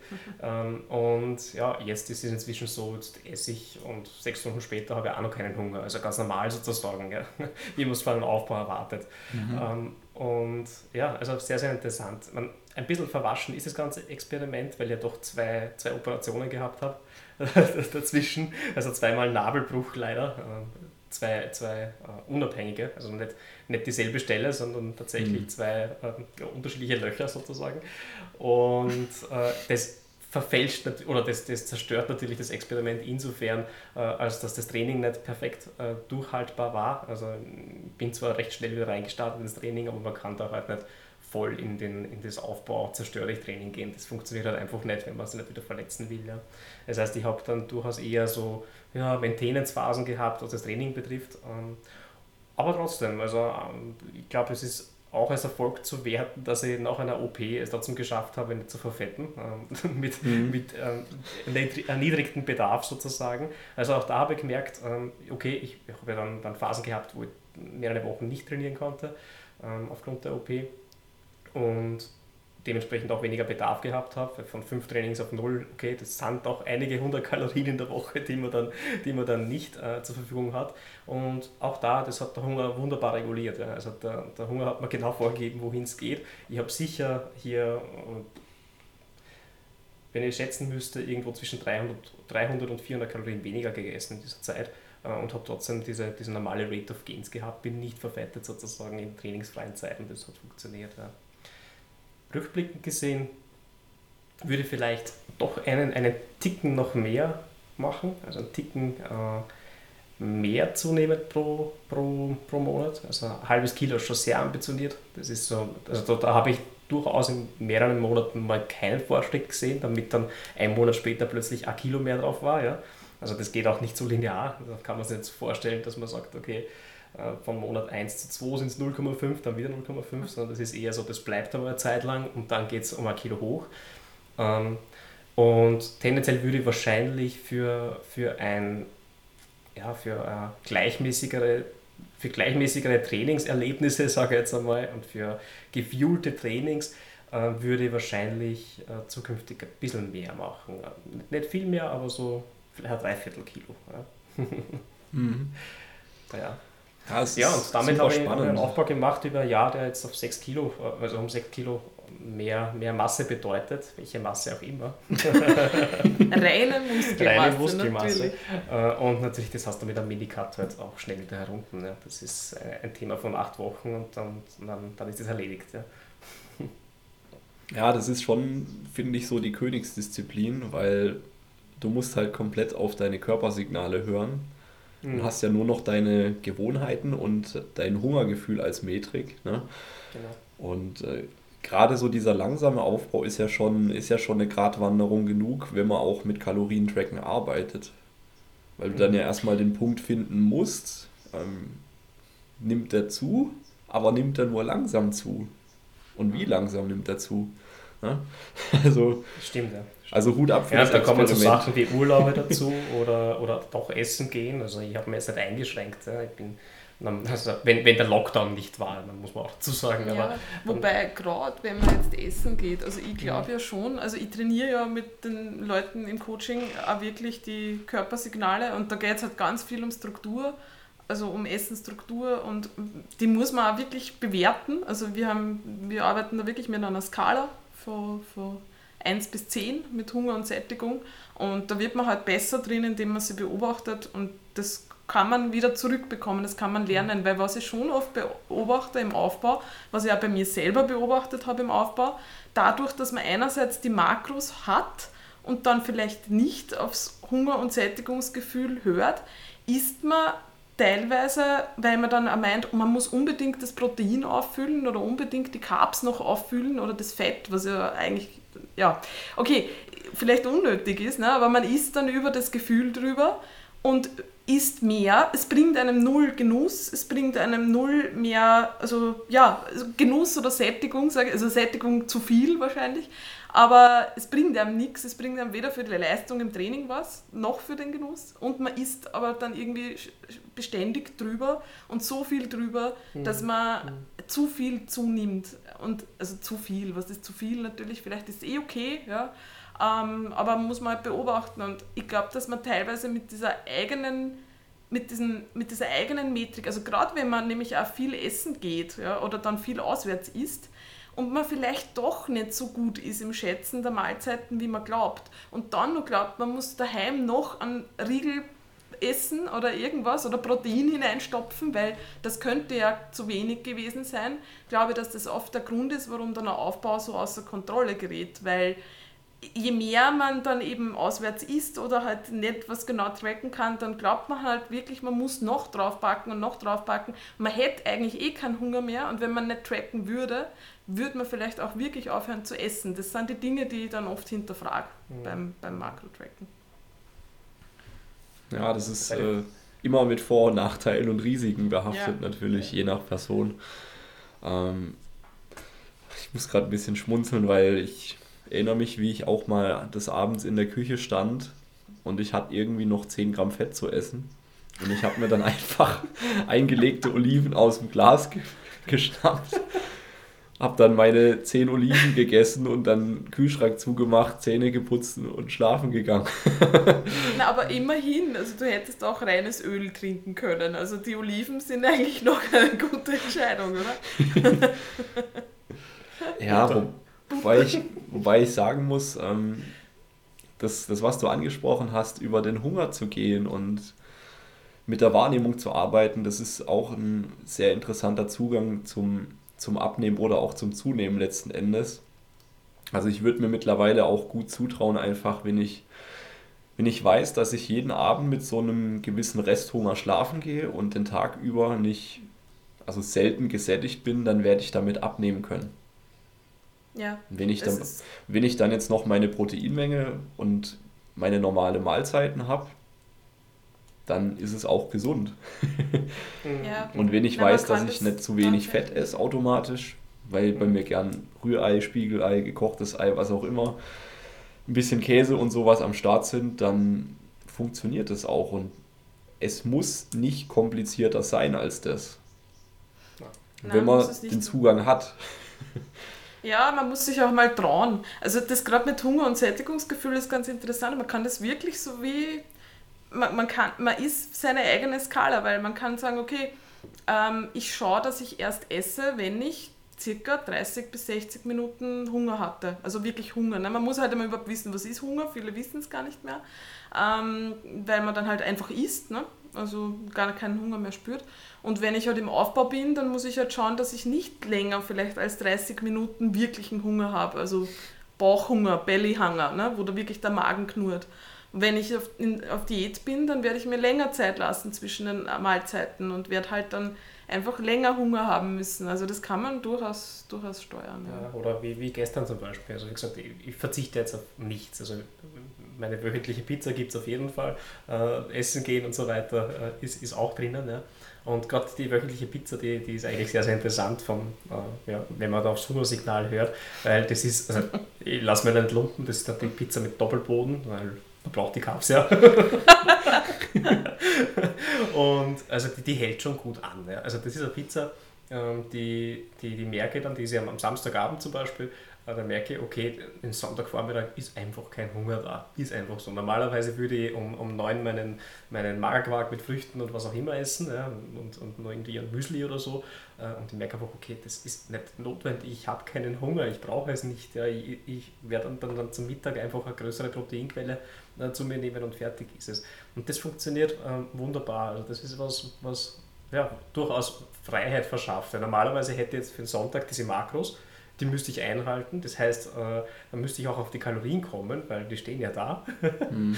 Und dementsprechend würde dann zusätzlich zur Pizza, die ich mir am Vortag äh, gegönnt habe, sozusagen, noch die vorgeschriebenen Balking-Kalorien äh, gönnen, die ich am Sonntag äh, ja, unterkriegen muss, weil sonst erfülle ich den Plan nicht. Äh, und der Körper denkt ja nicht in 24 Stunden. Der Körper denkt halt über ja, die, die, die Summe aller, aller Tage und Wochen, die du halt so, so so wirkst. Ja, ja absolut. Und äh, dieses intuitive Essen oder in, intuitive Diäten, das kann ja auch erst dann aus meiner Sicht richtig funktionieren, wenn man überhaupt sich selber richtig einstellen kann, was, was Hungergefühl, was Nahrungsauswahl und so weiter angeht. Ähm, ist ja gerade auch so eine trendy Sau, die durchs Dorf getrieben wird, dieses intuitiv Eating und jeder, der Diät macht, macht es falsch, weil man darf es nicht Diät nennen, man darf, man darf nicht sagen, dass man jetzt Kalorien zählt, man darf nicht, äh, es ist alles ein mentales Gefängnis. ne? ja. dem, dem seid ihr sicher auch schon begegnet. Ne? Ja, ähm, also kommt mir sehr oft äh, unter, weil viele Frauen, ähm, das sage ich Frauen, das ist jetzt natürlich irgendwie, aber es sind halt doch meistens Frauen, ähm, doch mit der Vorstellung dann kommen, so, ich würde jetzt, also manchmal fallen dann, also gerade bei den Leuten, die jetzt vorher Makros, Makros getrackt haben und da sehr genau waren, sagen dann oft, jetzt, ich würde gern abnehmen, ich würde aber gern intuitiv essen.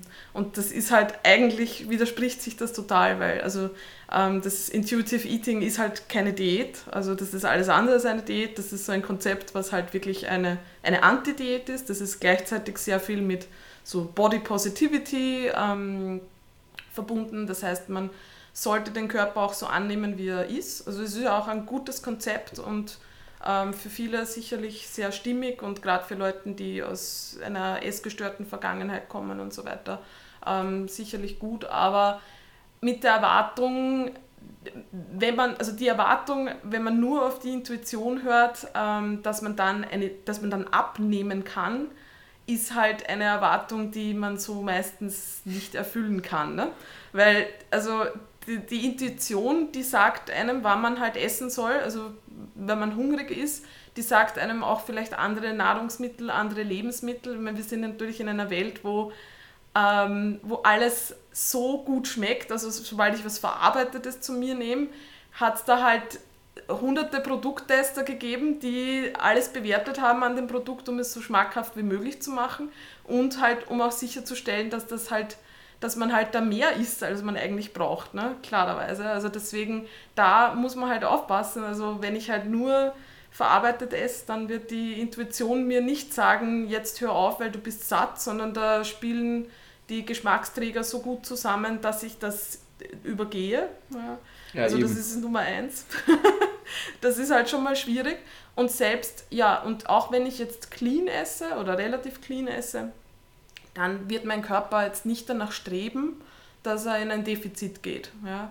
Also das, ist, das geht natürlich, also wenn ich, sobald ich abnehmen möchte, werde ich mich mit irgendeiner Art von Restriktion abfinden müssen. Die Frage ist halt, wenn jemand eben sagt, er möchte intuitiv essen, dann merkt man halt, es ist eigentlich schon ein Leidensdruck da, weil man sich irgendwo so eingeschränkt fühlt. Also nicht, wenn man intuitiv essen möchte, sondern wenn man sagt, man möchte abnehmen und intuitiv essen, merkt man, es funktioniert was nicht. Ne? Also in der Aussage merkt man, irgendwas klappt nicht. Also Körperbild passt nicht, ähm, Ernährung passt gerade im Moment so nicht und ja, eigentlich würde ich gern was anderes tun.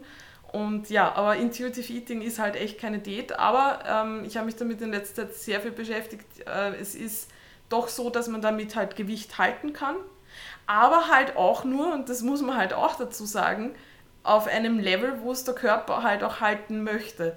Also es gibt ja dann, wenn man jetzt halt immer sehr restriktiv unterwegs war, damit man, eine, damit man sehr lean bleibt und, sich der, und das aber halt sehr viel Willenskraft erfordert, wird es mit intuitivem Essen nicht so sein, dass sich der Körper auf diesem Körperfettlevel einpendeln wird. Also dann ist es nicht intuitiv im Sinne von, ähm, ich esse genau das, was mir der Körper sagt, sondern dann ist es halt ähm, doch mit Restriktion verbunden, wenn ich das halten möchte.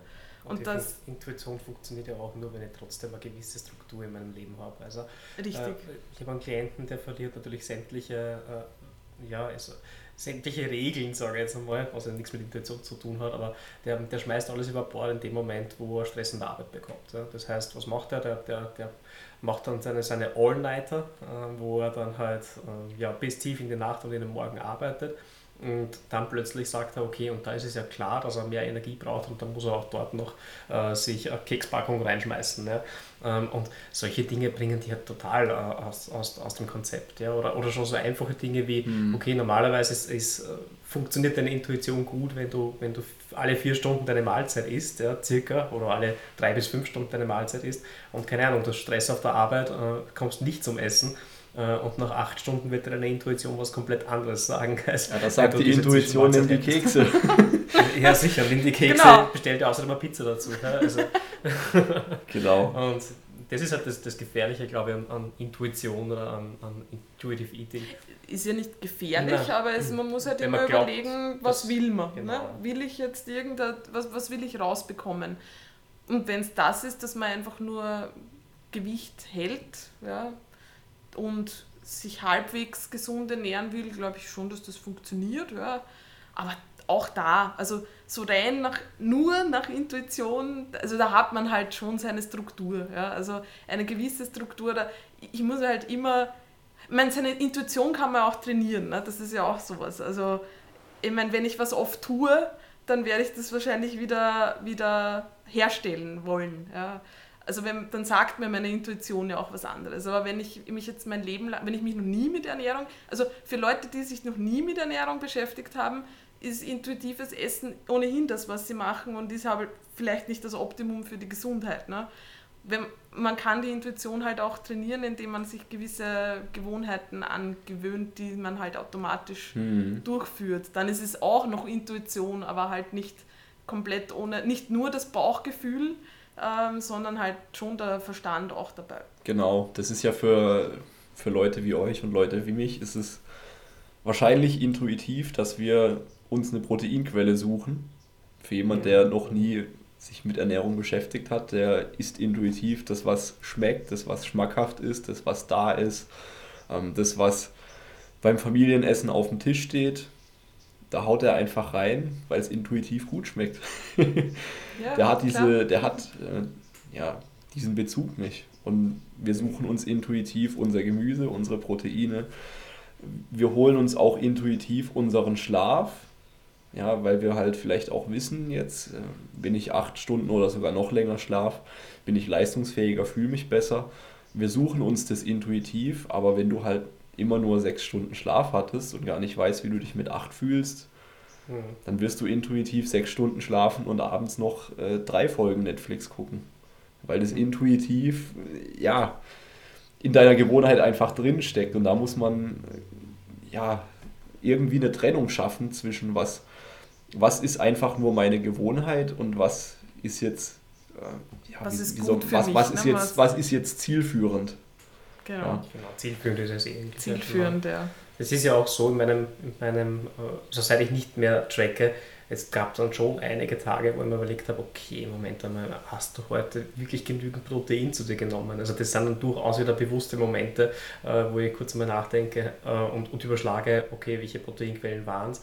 Hm, na, eigentlich, du bist so 40 Gramm drunter, das kannst du nächsten Tag besser machen. Also das ist, hat dann weniger mit Intuition zu tun, das ist dann eher so, okay, äh, ich weiß, gewisse Sachen brauche ich halt, um mein Ziel zu erreichen ähm, und die sollte halt dementsprechend eichen. Ja.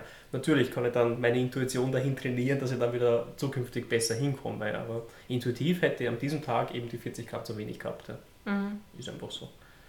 Ja, eben. Aber ja, es ist ja kein Problem, auch den Verstand einzuschalten, nicht nur auf die Intuition zu hören. Das ist halt mein Problem mit dieser Intuitive Eating ja, Bewegung, weil die spricht natürlich auch jedem äh, das Recht ab, ja, mich, sich mit dem eigenen Körper auf eine gewisse Art und Weise zu beschäftigen. Und ich glaube, für, ich sage mal, wenn jemand auch keine, wenn jemand gar keine sportlichen Ziele hat, ja, ist auch leichter. Ja. Mhm. Aber wenn ich natürlich, wenn ich schon im Sport auch was weiterbekommen will, muss ich doch schon noch mehr auf Verstand setzen, oder mehr auch auf Verstand setzen und nicht nur auf Intuition. Intuitiv kann man dann die Quellen wählen. Ne? Also ich muss ja dann nicht also hm. ich muss ja dann nicht nur die fade die fadeste Proteinquelle oder die, die genau die 30 Gramm hat, wählen. Ne? Da, da, also ich kann mir das Beste aus beiden Welten nehmen. Ich kann sagen, okay, ich nehme mir halt die Proteinquelle, die mir intuitiv jetzt, also wo mein Körper sagt, die schmeckt mir jetzt. Ne? Also das ist das, was ich jetzt haben will. Mhm. Ich möchte vielleicht jetzt nicht das. Ja? Dann ist halt auch dieser Restriktionsgedanke nicht so schlimm und man kommt halt ähm, auch dauerhaft damit klar. Also man kann, kann das ja durchaus äh, ein bisschen vereinen. Auch. Und es ist halt immer alles so schwarz und weiß. Und auf, ich sehe halt auf Instagram poppen jetzt ganz, ganz viele Intuitive Eating Accounts auf. Und ja, ist, ist schön, aber ich finde immer, wenn jemand so, wenn jemand was komplett verteufelt und wenn es halt immer so schwarz-weiß ist, das ist nichts anderes wie halt dann, keine Ahnung, Keto oder Low Carb oder sonst was, wenn man halt nur so eine eine Sache am Radar hat und wenn man nur eine, eine Waffe im Arsenal hat, dann kann man halt auch Leute schlecht betreuen, ja, weil dann, ich muss mhm. mir halt mhm. immer das auch raussuchen, was für denjenigen am besten jetzt gerade für die Phase auch passt. Es gibt ja auch unterschiedliche Phasen im Leben. Ja, das sehe ich ganz arg kritisch, weil mir ja auch manchmal auf Instagram so Profile begegnen von Ernährungscoaches, die dann so direkt einfach ein Label in ihrem Profil stehen haben. So, ich bin Ernährungscoach Keto. Oder ja, oder, oder ich, oder ich bin Ernährungscoach und bei mir gibt es nur Carnivore. Ja, ja gibt's. Ja, ja, das ist, ja, ist eh super. Also, also wenn, Marketing, du hast da deine Nische. ja, es ist su gut super Positionierung, ja, absolut. Ja, ja schon. Ähm, du stößt 99 weg und der eine, der kommt direkt zu dir, weil er denkt, geil, Fleisch. Aber, man weiß, was man kriegt. Ja. Aber andererseits halt eben all das Ganze dazwischen fällt weg und du kommst halt an jemand Extremes und die Person hat halt nur ein Werkzeug und wenn ich einen Hammer genau. habe, dann werde ich alles zu Hause, was an Arbeiten ansteht, mit dem Hammer machen. Da werde ich die Glühbirne mhm. mit dem Hammer wechseln, da werde ich, keine Ahnung, da werde ich mir die Schuhe binden mit dem Hammer, ähm, weil ja, ich halt nur einen Hammer habe. Wenn der Klient es nicht einhält, ist der Klient schuld. Genau. Eindeutig. Also dann hast du halt nicht das gemacht, was der coacht. Ja. da gibt es nichts anderes.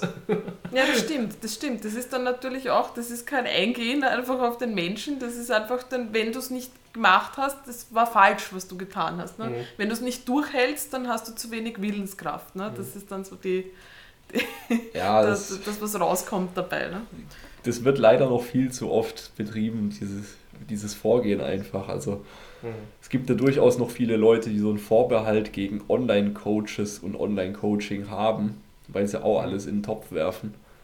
Und ja. manchmal auch also zu Recht. Ich verstehe es auch. Also. Ja, ich verstehe es auch. Wenn man auf Instagram sich umschaut, äh, könnte man ja denken, es gibt fast nur mehr, also es gibt nur mehr Coaches, es gibt gar keine normalen Menschen mehr. Ja. Genau. Natürlich sind wir da in, unseren normalen, in unserer Blase gefangen, aber äh, das ist schon sehr, sehr modern geworden. Ja. Also Leute nennen sich halt Life-Coach mit welcher Erfahrung auch immer. Ja. Ja. Ist, wenn ich mir anschaue, das sind 24-jährige Studentinnen, ähm, die, die Life-Coaches sind. Hm, äh, ja, ich weiß es nicht. Ja. ja, die können sicher anderen Studentinnen gut helfen. Ne? Ja. Die Frage ist halt, ja, wie schaut es mit dem Rest der Bevölkerung halt aus. Ja. Aber ja, das ist schon, also im Moment sprießt das ziemlich, ähm, was eh auch ist eh okay. Vielleicht liegt es auch daran, dass wir in einer Blase sind und natürlich sicher Leuten in der Blase folgen und dann wirkt es halt natürlich so, es gibt da so viele. Mhm. Aber es Ich glaube, der Lockdown hat schon einiges dazu getan. Also ich glaube, da, da, haben viele ähm, ja, die Idee bekommen, selbstständig zu sein, ist ganz cool. Vor allem, das kann ich ja vom Handy aus machen.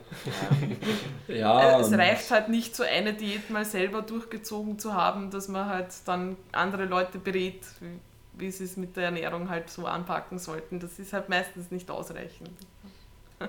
ja, wobei ich sehe das Ganze relativ entspannt, weil diese 0815 Massenabfertigungsinfluencer, die halt denken, ja, ich mache jetzt Online-Coaching und schicke jedem die gleiche PDF, ne?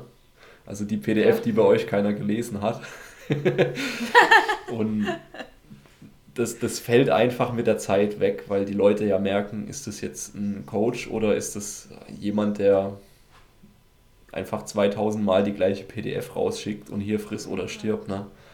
Ja, es dauert ein bisschen, bis die Leute draufkommen. Also es, es, sie merken es irgendwann und irgendwann sinkt der Ruf natürlich. Ja, ja aber, aber dann, dann sinkt auch generell der Ruf Jahre. des Online-Coaches, glaube ja. ich. Leider. Leider, ja. ja. Aber ich meine, da ist, da ist eine App besser. Ne? Also wenn jemand da, weiß ich nicht, 1000 Klienten mit der PDF betreut, dann gibt es wahrscheinlich schon bessere Apps. Ja, ja.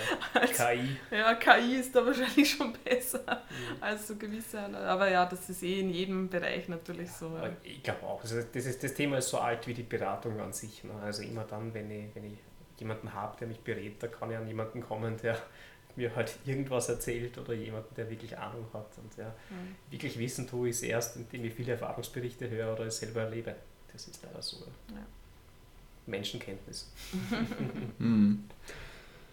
Ja, ähm, jetzt sind wir so eine Stunde 20 drin. Ich glaube, das reicht für heute an Input. War eine Menge dabei. Ähm, jetzt habe ich noch ein paar abschließende Fragen und Worte. Ähm, zunächst mal kleines Announcement oder Aufforderung an dich als Hörer. Wenn dir das getaugt hat, wenn du sagst, ey, coole Typen, dann lass den Leuten doch mal ein Abo da auf Instagram. Julia, wo findet man dich da? Uh, ja, auf Instagram ähm, julia.craftkörper, Achtung, mit C und OE. Hm. Und der Marcel heißt, meine ich, Eisen-Hauer oder so? Nein, Eisenpunkthauer. Eisenpunkthauer. Eisenpunkthauer.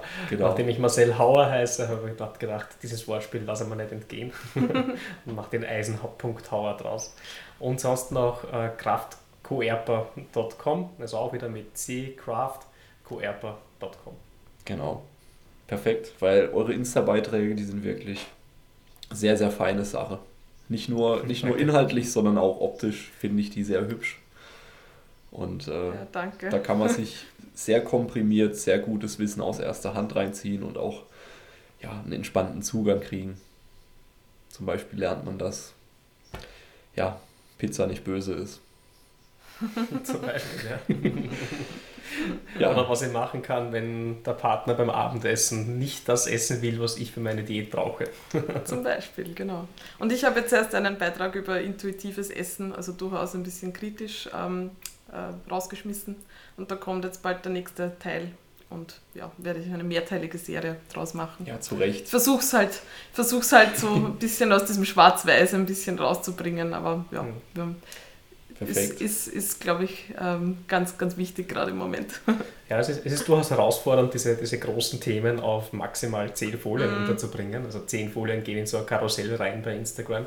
Und ähm, ja, also da das Wesentliche, also die Botschaft immer noch rüberzubringen, äh, mit der Nuance, die wir, die wir vermitteln wollen, nämlich, also mit, mit der, der, der richtigen Färbung sozusagen, was unserer Meinung auch entspricht, an unserer Erfahrung, ist manchmal nicht ganz so leicht. Also da, da, da steckt schon einiges drinnen. Ja. ja. Aber macht Spaß, also definitiv. sich auf Canva auch auszutoben ein bisschen. Genau. ja, da werdet ihr in nächster Zeit von mir auch wieder mehr sehen. Ähm, ich habe gerade bewusst mehr oder weniger eine Insta-Pause, wo ich hier und da ein paar Stories hochlade und gut ist. Ähm, weil es halt echt, man muss es sagen, es ist eine Menge Arbeit, wenn man es halbwegs mhm. vernünftig machen möchte. Und äh, das, ja, die Kapazität, ist, die räume ich mir gerade einfach nicht ein. Hm. Ja, wird ja, wird ich ja sagen, ich habe extra, Jahr.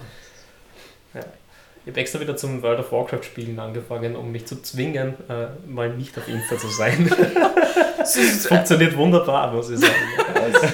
das ist auch nur eine Suchtverlagerung. Ja, aber das ist zumindest etwas, wo ich ähm, dann, dann durchaus entspannend dabei Also Zocken war schon immer interessant für mich und das mache ich seit ich, also keine Ahnung, acht Jahre alt bin, na, jünger. und ähm, das ist tatsächlich dann etwas, wo ich, wo ich dann auch abschalte dabei und das funktioniert ganz gut.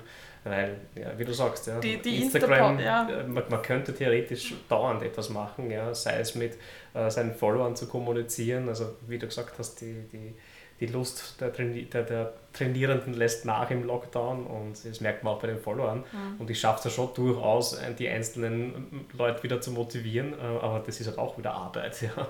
Mhm. Die Frage ist, wie weit, wie weit geht man da? Ja, eben. Ja. Na, und was, was steht jetzt bei dir genau? Also du, du übernimmst ab, ab Januar. Ja, genau, ab Januar übernehme ich das PT-Studio. Da hängt jetzt äh, noch ein größerer Rattenschwanz, der abgearbeitet werden möchte bis Januar. natürlich äh, irgendwie sämtliche laufenden Verträge und so weiter auf mich umschreiben oder kündigen mhm. oder übernehmen.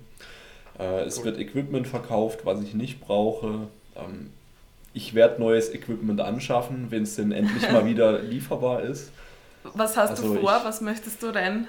Ähm, ich, ich schiele ja schon wirklich seit Monaten auf eine Safety Squad Bar, aber das ist komplett, komplett, komplett irre. Die einzige, die man kriegt, ist die von Rogue für irgendwie ja. 600 Dollar. Mhm. Und, ja. und da sage ich einfach Arschlecken, wenn es die von ATX für 200 gibt und ich die für gut mhm. befinde. Mhm. Ja, ja, da kommt. Das ist gerade ähm, eine schlechte Zeit. Ja, das, ja, das ist Wahnsinn. Also, ich habe Klienten, die sich Home Gym einrichten wollten, noch bevor der Lockdown gekommen äh, ist, haben die schon zu bestellen begonnen die haben das immer noch nicht. Also der erste Lockdown im März.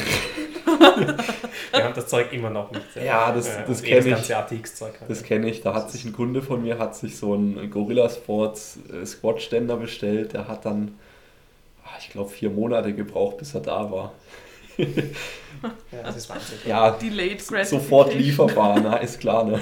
Mhm. Ja. Wie groß ist das Studio? Das ist ein PT-Studio. Genau, also, es ist ein PT-Studio, ich glaube 70 70, 80 Quadratmeter oder was. Cool. Momentan ist es so aufgebaut, es hat eine fette Theke, also man muss es echt sagen, die Theke ist ein Monstrum, hat auch irgendwie mal 5000 Euro gekostet. Ähm, die will ich. Aus Therminator Stahl. nee, also, also Maß angefertigt, dass es genau in die Lücke beim Raum wow. reinpasst. Ach, was, whatever. Die will ich langfristig raushauen. Dann gibt es ein ja, der eigentliche Beratungsbereich ist eine sehr bequeme, breite Couch, wo drei bis vier Leute drauf passen. Die will ich auch raushauen und durch eine kleinere Sitzecke ersetzen, dass ich mehr Trainingsfläche habe. Mhm. Ähm, weil die eigentliche Trainingsfläche, die, die hat noch viel Ausbaupotenzial. Also mhm. die, die will ich langfristig so haben, dass ich selber zu 100% dort trainieren kann und will. Ne? Also dass ich sage, wenn ich hier, hier bin, dann habe ich ja. einfach ja, vielleicht ein halbes Prozent effektiv weniger Möglichkeiten als in einem Studio, weil dann mhm. ist es für alle anderen mehr als ausreichend. Ne? Mhm. Also, Sehr cool. Ja. Klar muss man hier und da Kompromisse eingehen, was den Platz angeht, aber ähm, mit so einem Doppelkabelzugturm ist man schon gut ausgestattet, wenn mhm. man dann noch mhm. ähm, eine gute Klimmzugstange hat, ein gutes Rack, wo man auch ein paar Anbauten dran machen kann. Ähm, ja, einige Speziallanghanteln, also eine, wie heißt sie, eine Trap Bar, also eine Cambered Bar, ja, Safety Bar und Schlag mich tot Bar, also es Farmers Walk Handles, es gibt ja wirklich viele Sachen, die nicht so viel Platz brauchen, wo man sich einfach austoben kann. Und ja, meine Linie ist ja schon mehr so auf dem, ich nenne es jetzt einfach mal funktionellen Training, also funktionell in dem Sinne, dass die Person nicht nur einen Muskelzuwachs hat, sondern auch wirklich ähm, ja, einen Alltagsnutzen spürt. Jetzt mal mhm. dahingestellt, ob, ob, ob sie das auch braucht, aber ähm, ich merke halt, es ist was anderes und für einen Gesundheitssportler, der typischerweise ein bis dreimal die Woche zu mir kommt für eine Stunde Training, macht es am meisten Sinn, einfach freie Übungen und da auch ein Bewegungsgefühl vermitteln. Und ähm, wenn man dann noch einen Kabelzug hat zum Hammercurlen, dann ist es richtig geil. Und dann Die, dann, dann die habe ich gerade im Programm mit, mit der Anmerkung vom, vom Valentin. Cheat a lot hier. Und wir nennen sie jetzt schon Curl Thrusts, deswegen. Ja, also ich, ich habe es gesehen, da hat er ja durchaus polarisiert mit. Ähm, ja, man, manche sagen ja, das ist Olympic, Olympic Curling, ne, weil wir immer eine Triple Extension haben. Ich glaube ich glaub wirklich, der Valentin versucht in seinem Plan so viel Glutvolumen wie nur möglich reinzupacken und da, da lässt er die Hammercurls nicht aus. Ja. Die, die Glutes müssen da mit. Brad Contreras ja. wird, sich melden. Ja. ja. Ja, also es wird, dein, dein es wird auf jeden Fall. Du bist ja derzeit reiner Online-Coach, oder? Nee, bin ich nicht. Also ich bin ja. Bist du nicht? Ich bin ja eigentlich bin ich mehr ähm, Vollzeit-Personal Trainer. Ah, offline, okay. also offline ist ja mein Hauptsteckenpferd. Ähm, und online ist so, ja, sagen wir mal, 20, 25 Prozent eigentlich nur von der eigentlichen, ja, vom Arbeitspensum.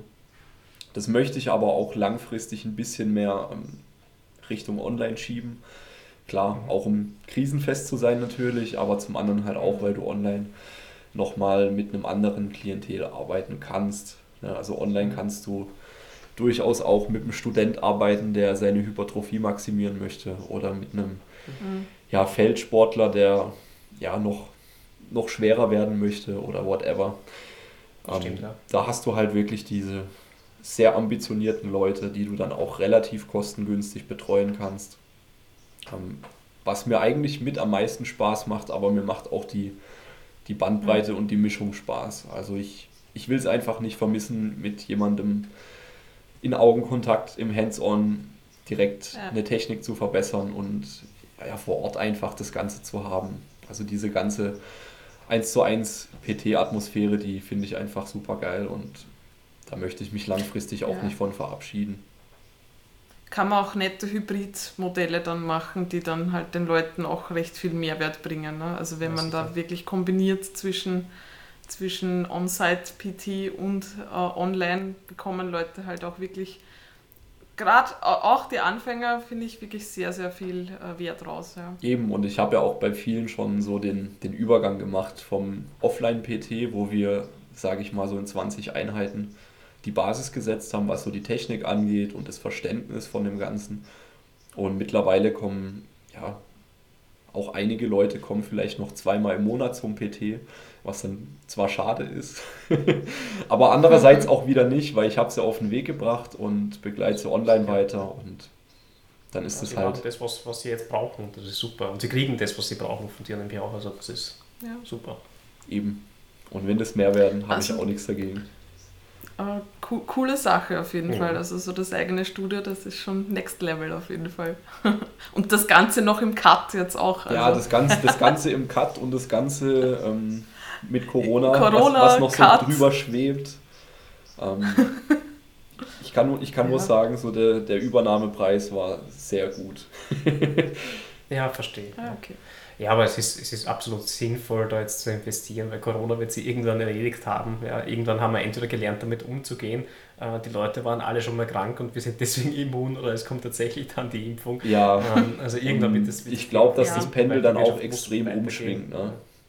Also mhm. die Leute, die Leute werden sich dann mehr nach ja, intensiven Kontakt einfach wiedersehen und die Leute werden auch stellenweise einfach ähm, atrophiert sein oder, oder natürlich äh, ein bisschen intuitiv dicker geworden. Ähm, das ist dann doch die Zombie-Apokalypse jetzt. Dann die Leute atrophieren, gehen zusammen und werden zu buckelig. Ja, genau. Aber es sind ja auch nur funktionelle Adaptionen halt an, ja, an acht Stunden Homeoffice. Ja. ja richtig, ja. Ähm, die Lisa hat sich jetzt auch ein G-Band bestellt.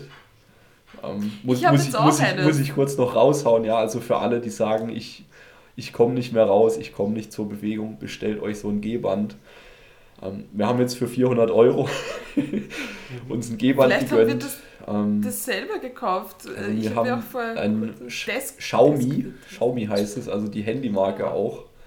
Das sah uns am nobelsten aus.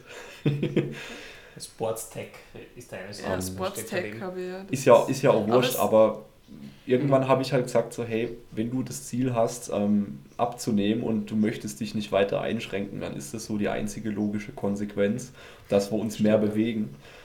Und Ja. wenn du es nicht schaffst, durch Spaziergänge dich so viel zu bewegen, dann, ja, wenn, wenn du jetzt, wenn du jetzt im Meeting, cool, wenn du jetzt im Meeting bist nebenbei und machen. Ja, du kannst im Meeting sitzen und du kannst 2000, 3000 Schritte machen oder du kannst halt äh, zwei, dreimal vom Stuhl aufstehen. Wobei mir ist nachher immer kurz ein bisschen schummrig. Also ich bin da so, ich weiß nicht, wie wenn ich kurz seekrank wäre, äh, wenn ich runtersteige. Also so ganz warm bin ich noch nicht. Also es funktioniert super und ich kann auch Dinge dazwischen tun, aber nachher brauche ich mal so fünf Minuten, damit ich, damit mein, ich weiß nicht, mein Schwindelgefühl wieder mal ein bisschen runtergeht. Das ist schon interessant auch, ja. Aber es ist sehr cool, ja. Ja, wer will, der kann, ne? Genau. Jo, jetzt haben wir tatsächlich noch eine Viertelstunde ähm, Kokolores geredet. Perfekt. Ja, wir können, wir können ja auch nach dem Podcast noch äh, weiter Klönschnack halten. ich sag mal, vielen Dank, dass ihr da wart. Vielen Dank an den Hörer, der jetzt noch dran bleibt und zuhört. Der muss uns wirklich sehr mögen. ähm, ja, danke, wer dass weiß, wir da sein durften. Ja, In der Zukunft. In der Zukunft haben wir vielleicht Rabattcodes, die wir jetzt raushauen können. Ähm, Für Keto-Produkte. für ja, Detox-Tee. Mhm. Ähm, ich kriege ja manchmal kriege ich so Spam-Anfragen auf Instagram. Es ist der Wahnsinn. So, do Mhm. you, do you want to make money fast online? Mhm. Mhm. Unmoralische Angebote, ne? Genau. ähm, nee, Ah, ja. also das, das verkünde ich jetzt nochmal öffentlich, aber ich werde auf keinen Fall eine Sellout-Hure. Außer, außer der Rabattcode ist wirklich ähm, extrem lukrativ. genau. Also bei, wenn, wenn der Detox-Tee irgendwie eine, eine Marge von 80% hat, dann überlege ich es mir nochmal, aber vorher nicht. Cool, dann sage ich mal ähm, gut Dere und äh, hoffen wir, dass dieses äh, C-Wort bald verschwindet aus unserem Sprachgebrauch und äh, wünschen an dieser Stelle allen Trainees ganz viel Tapferkeit zu Hause. Jo, bleibst dran. Genau, dranbleiben. Bis zum nächsten Mal und macht's gut, bleibt stark in Bewegung. Hier. Ciao. Ciao.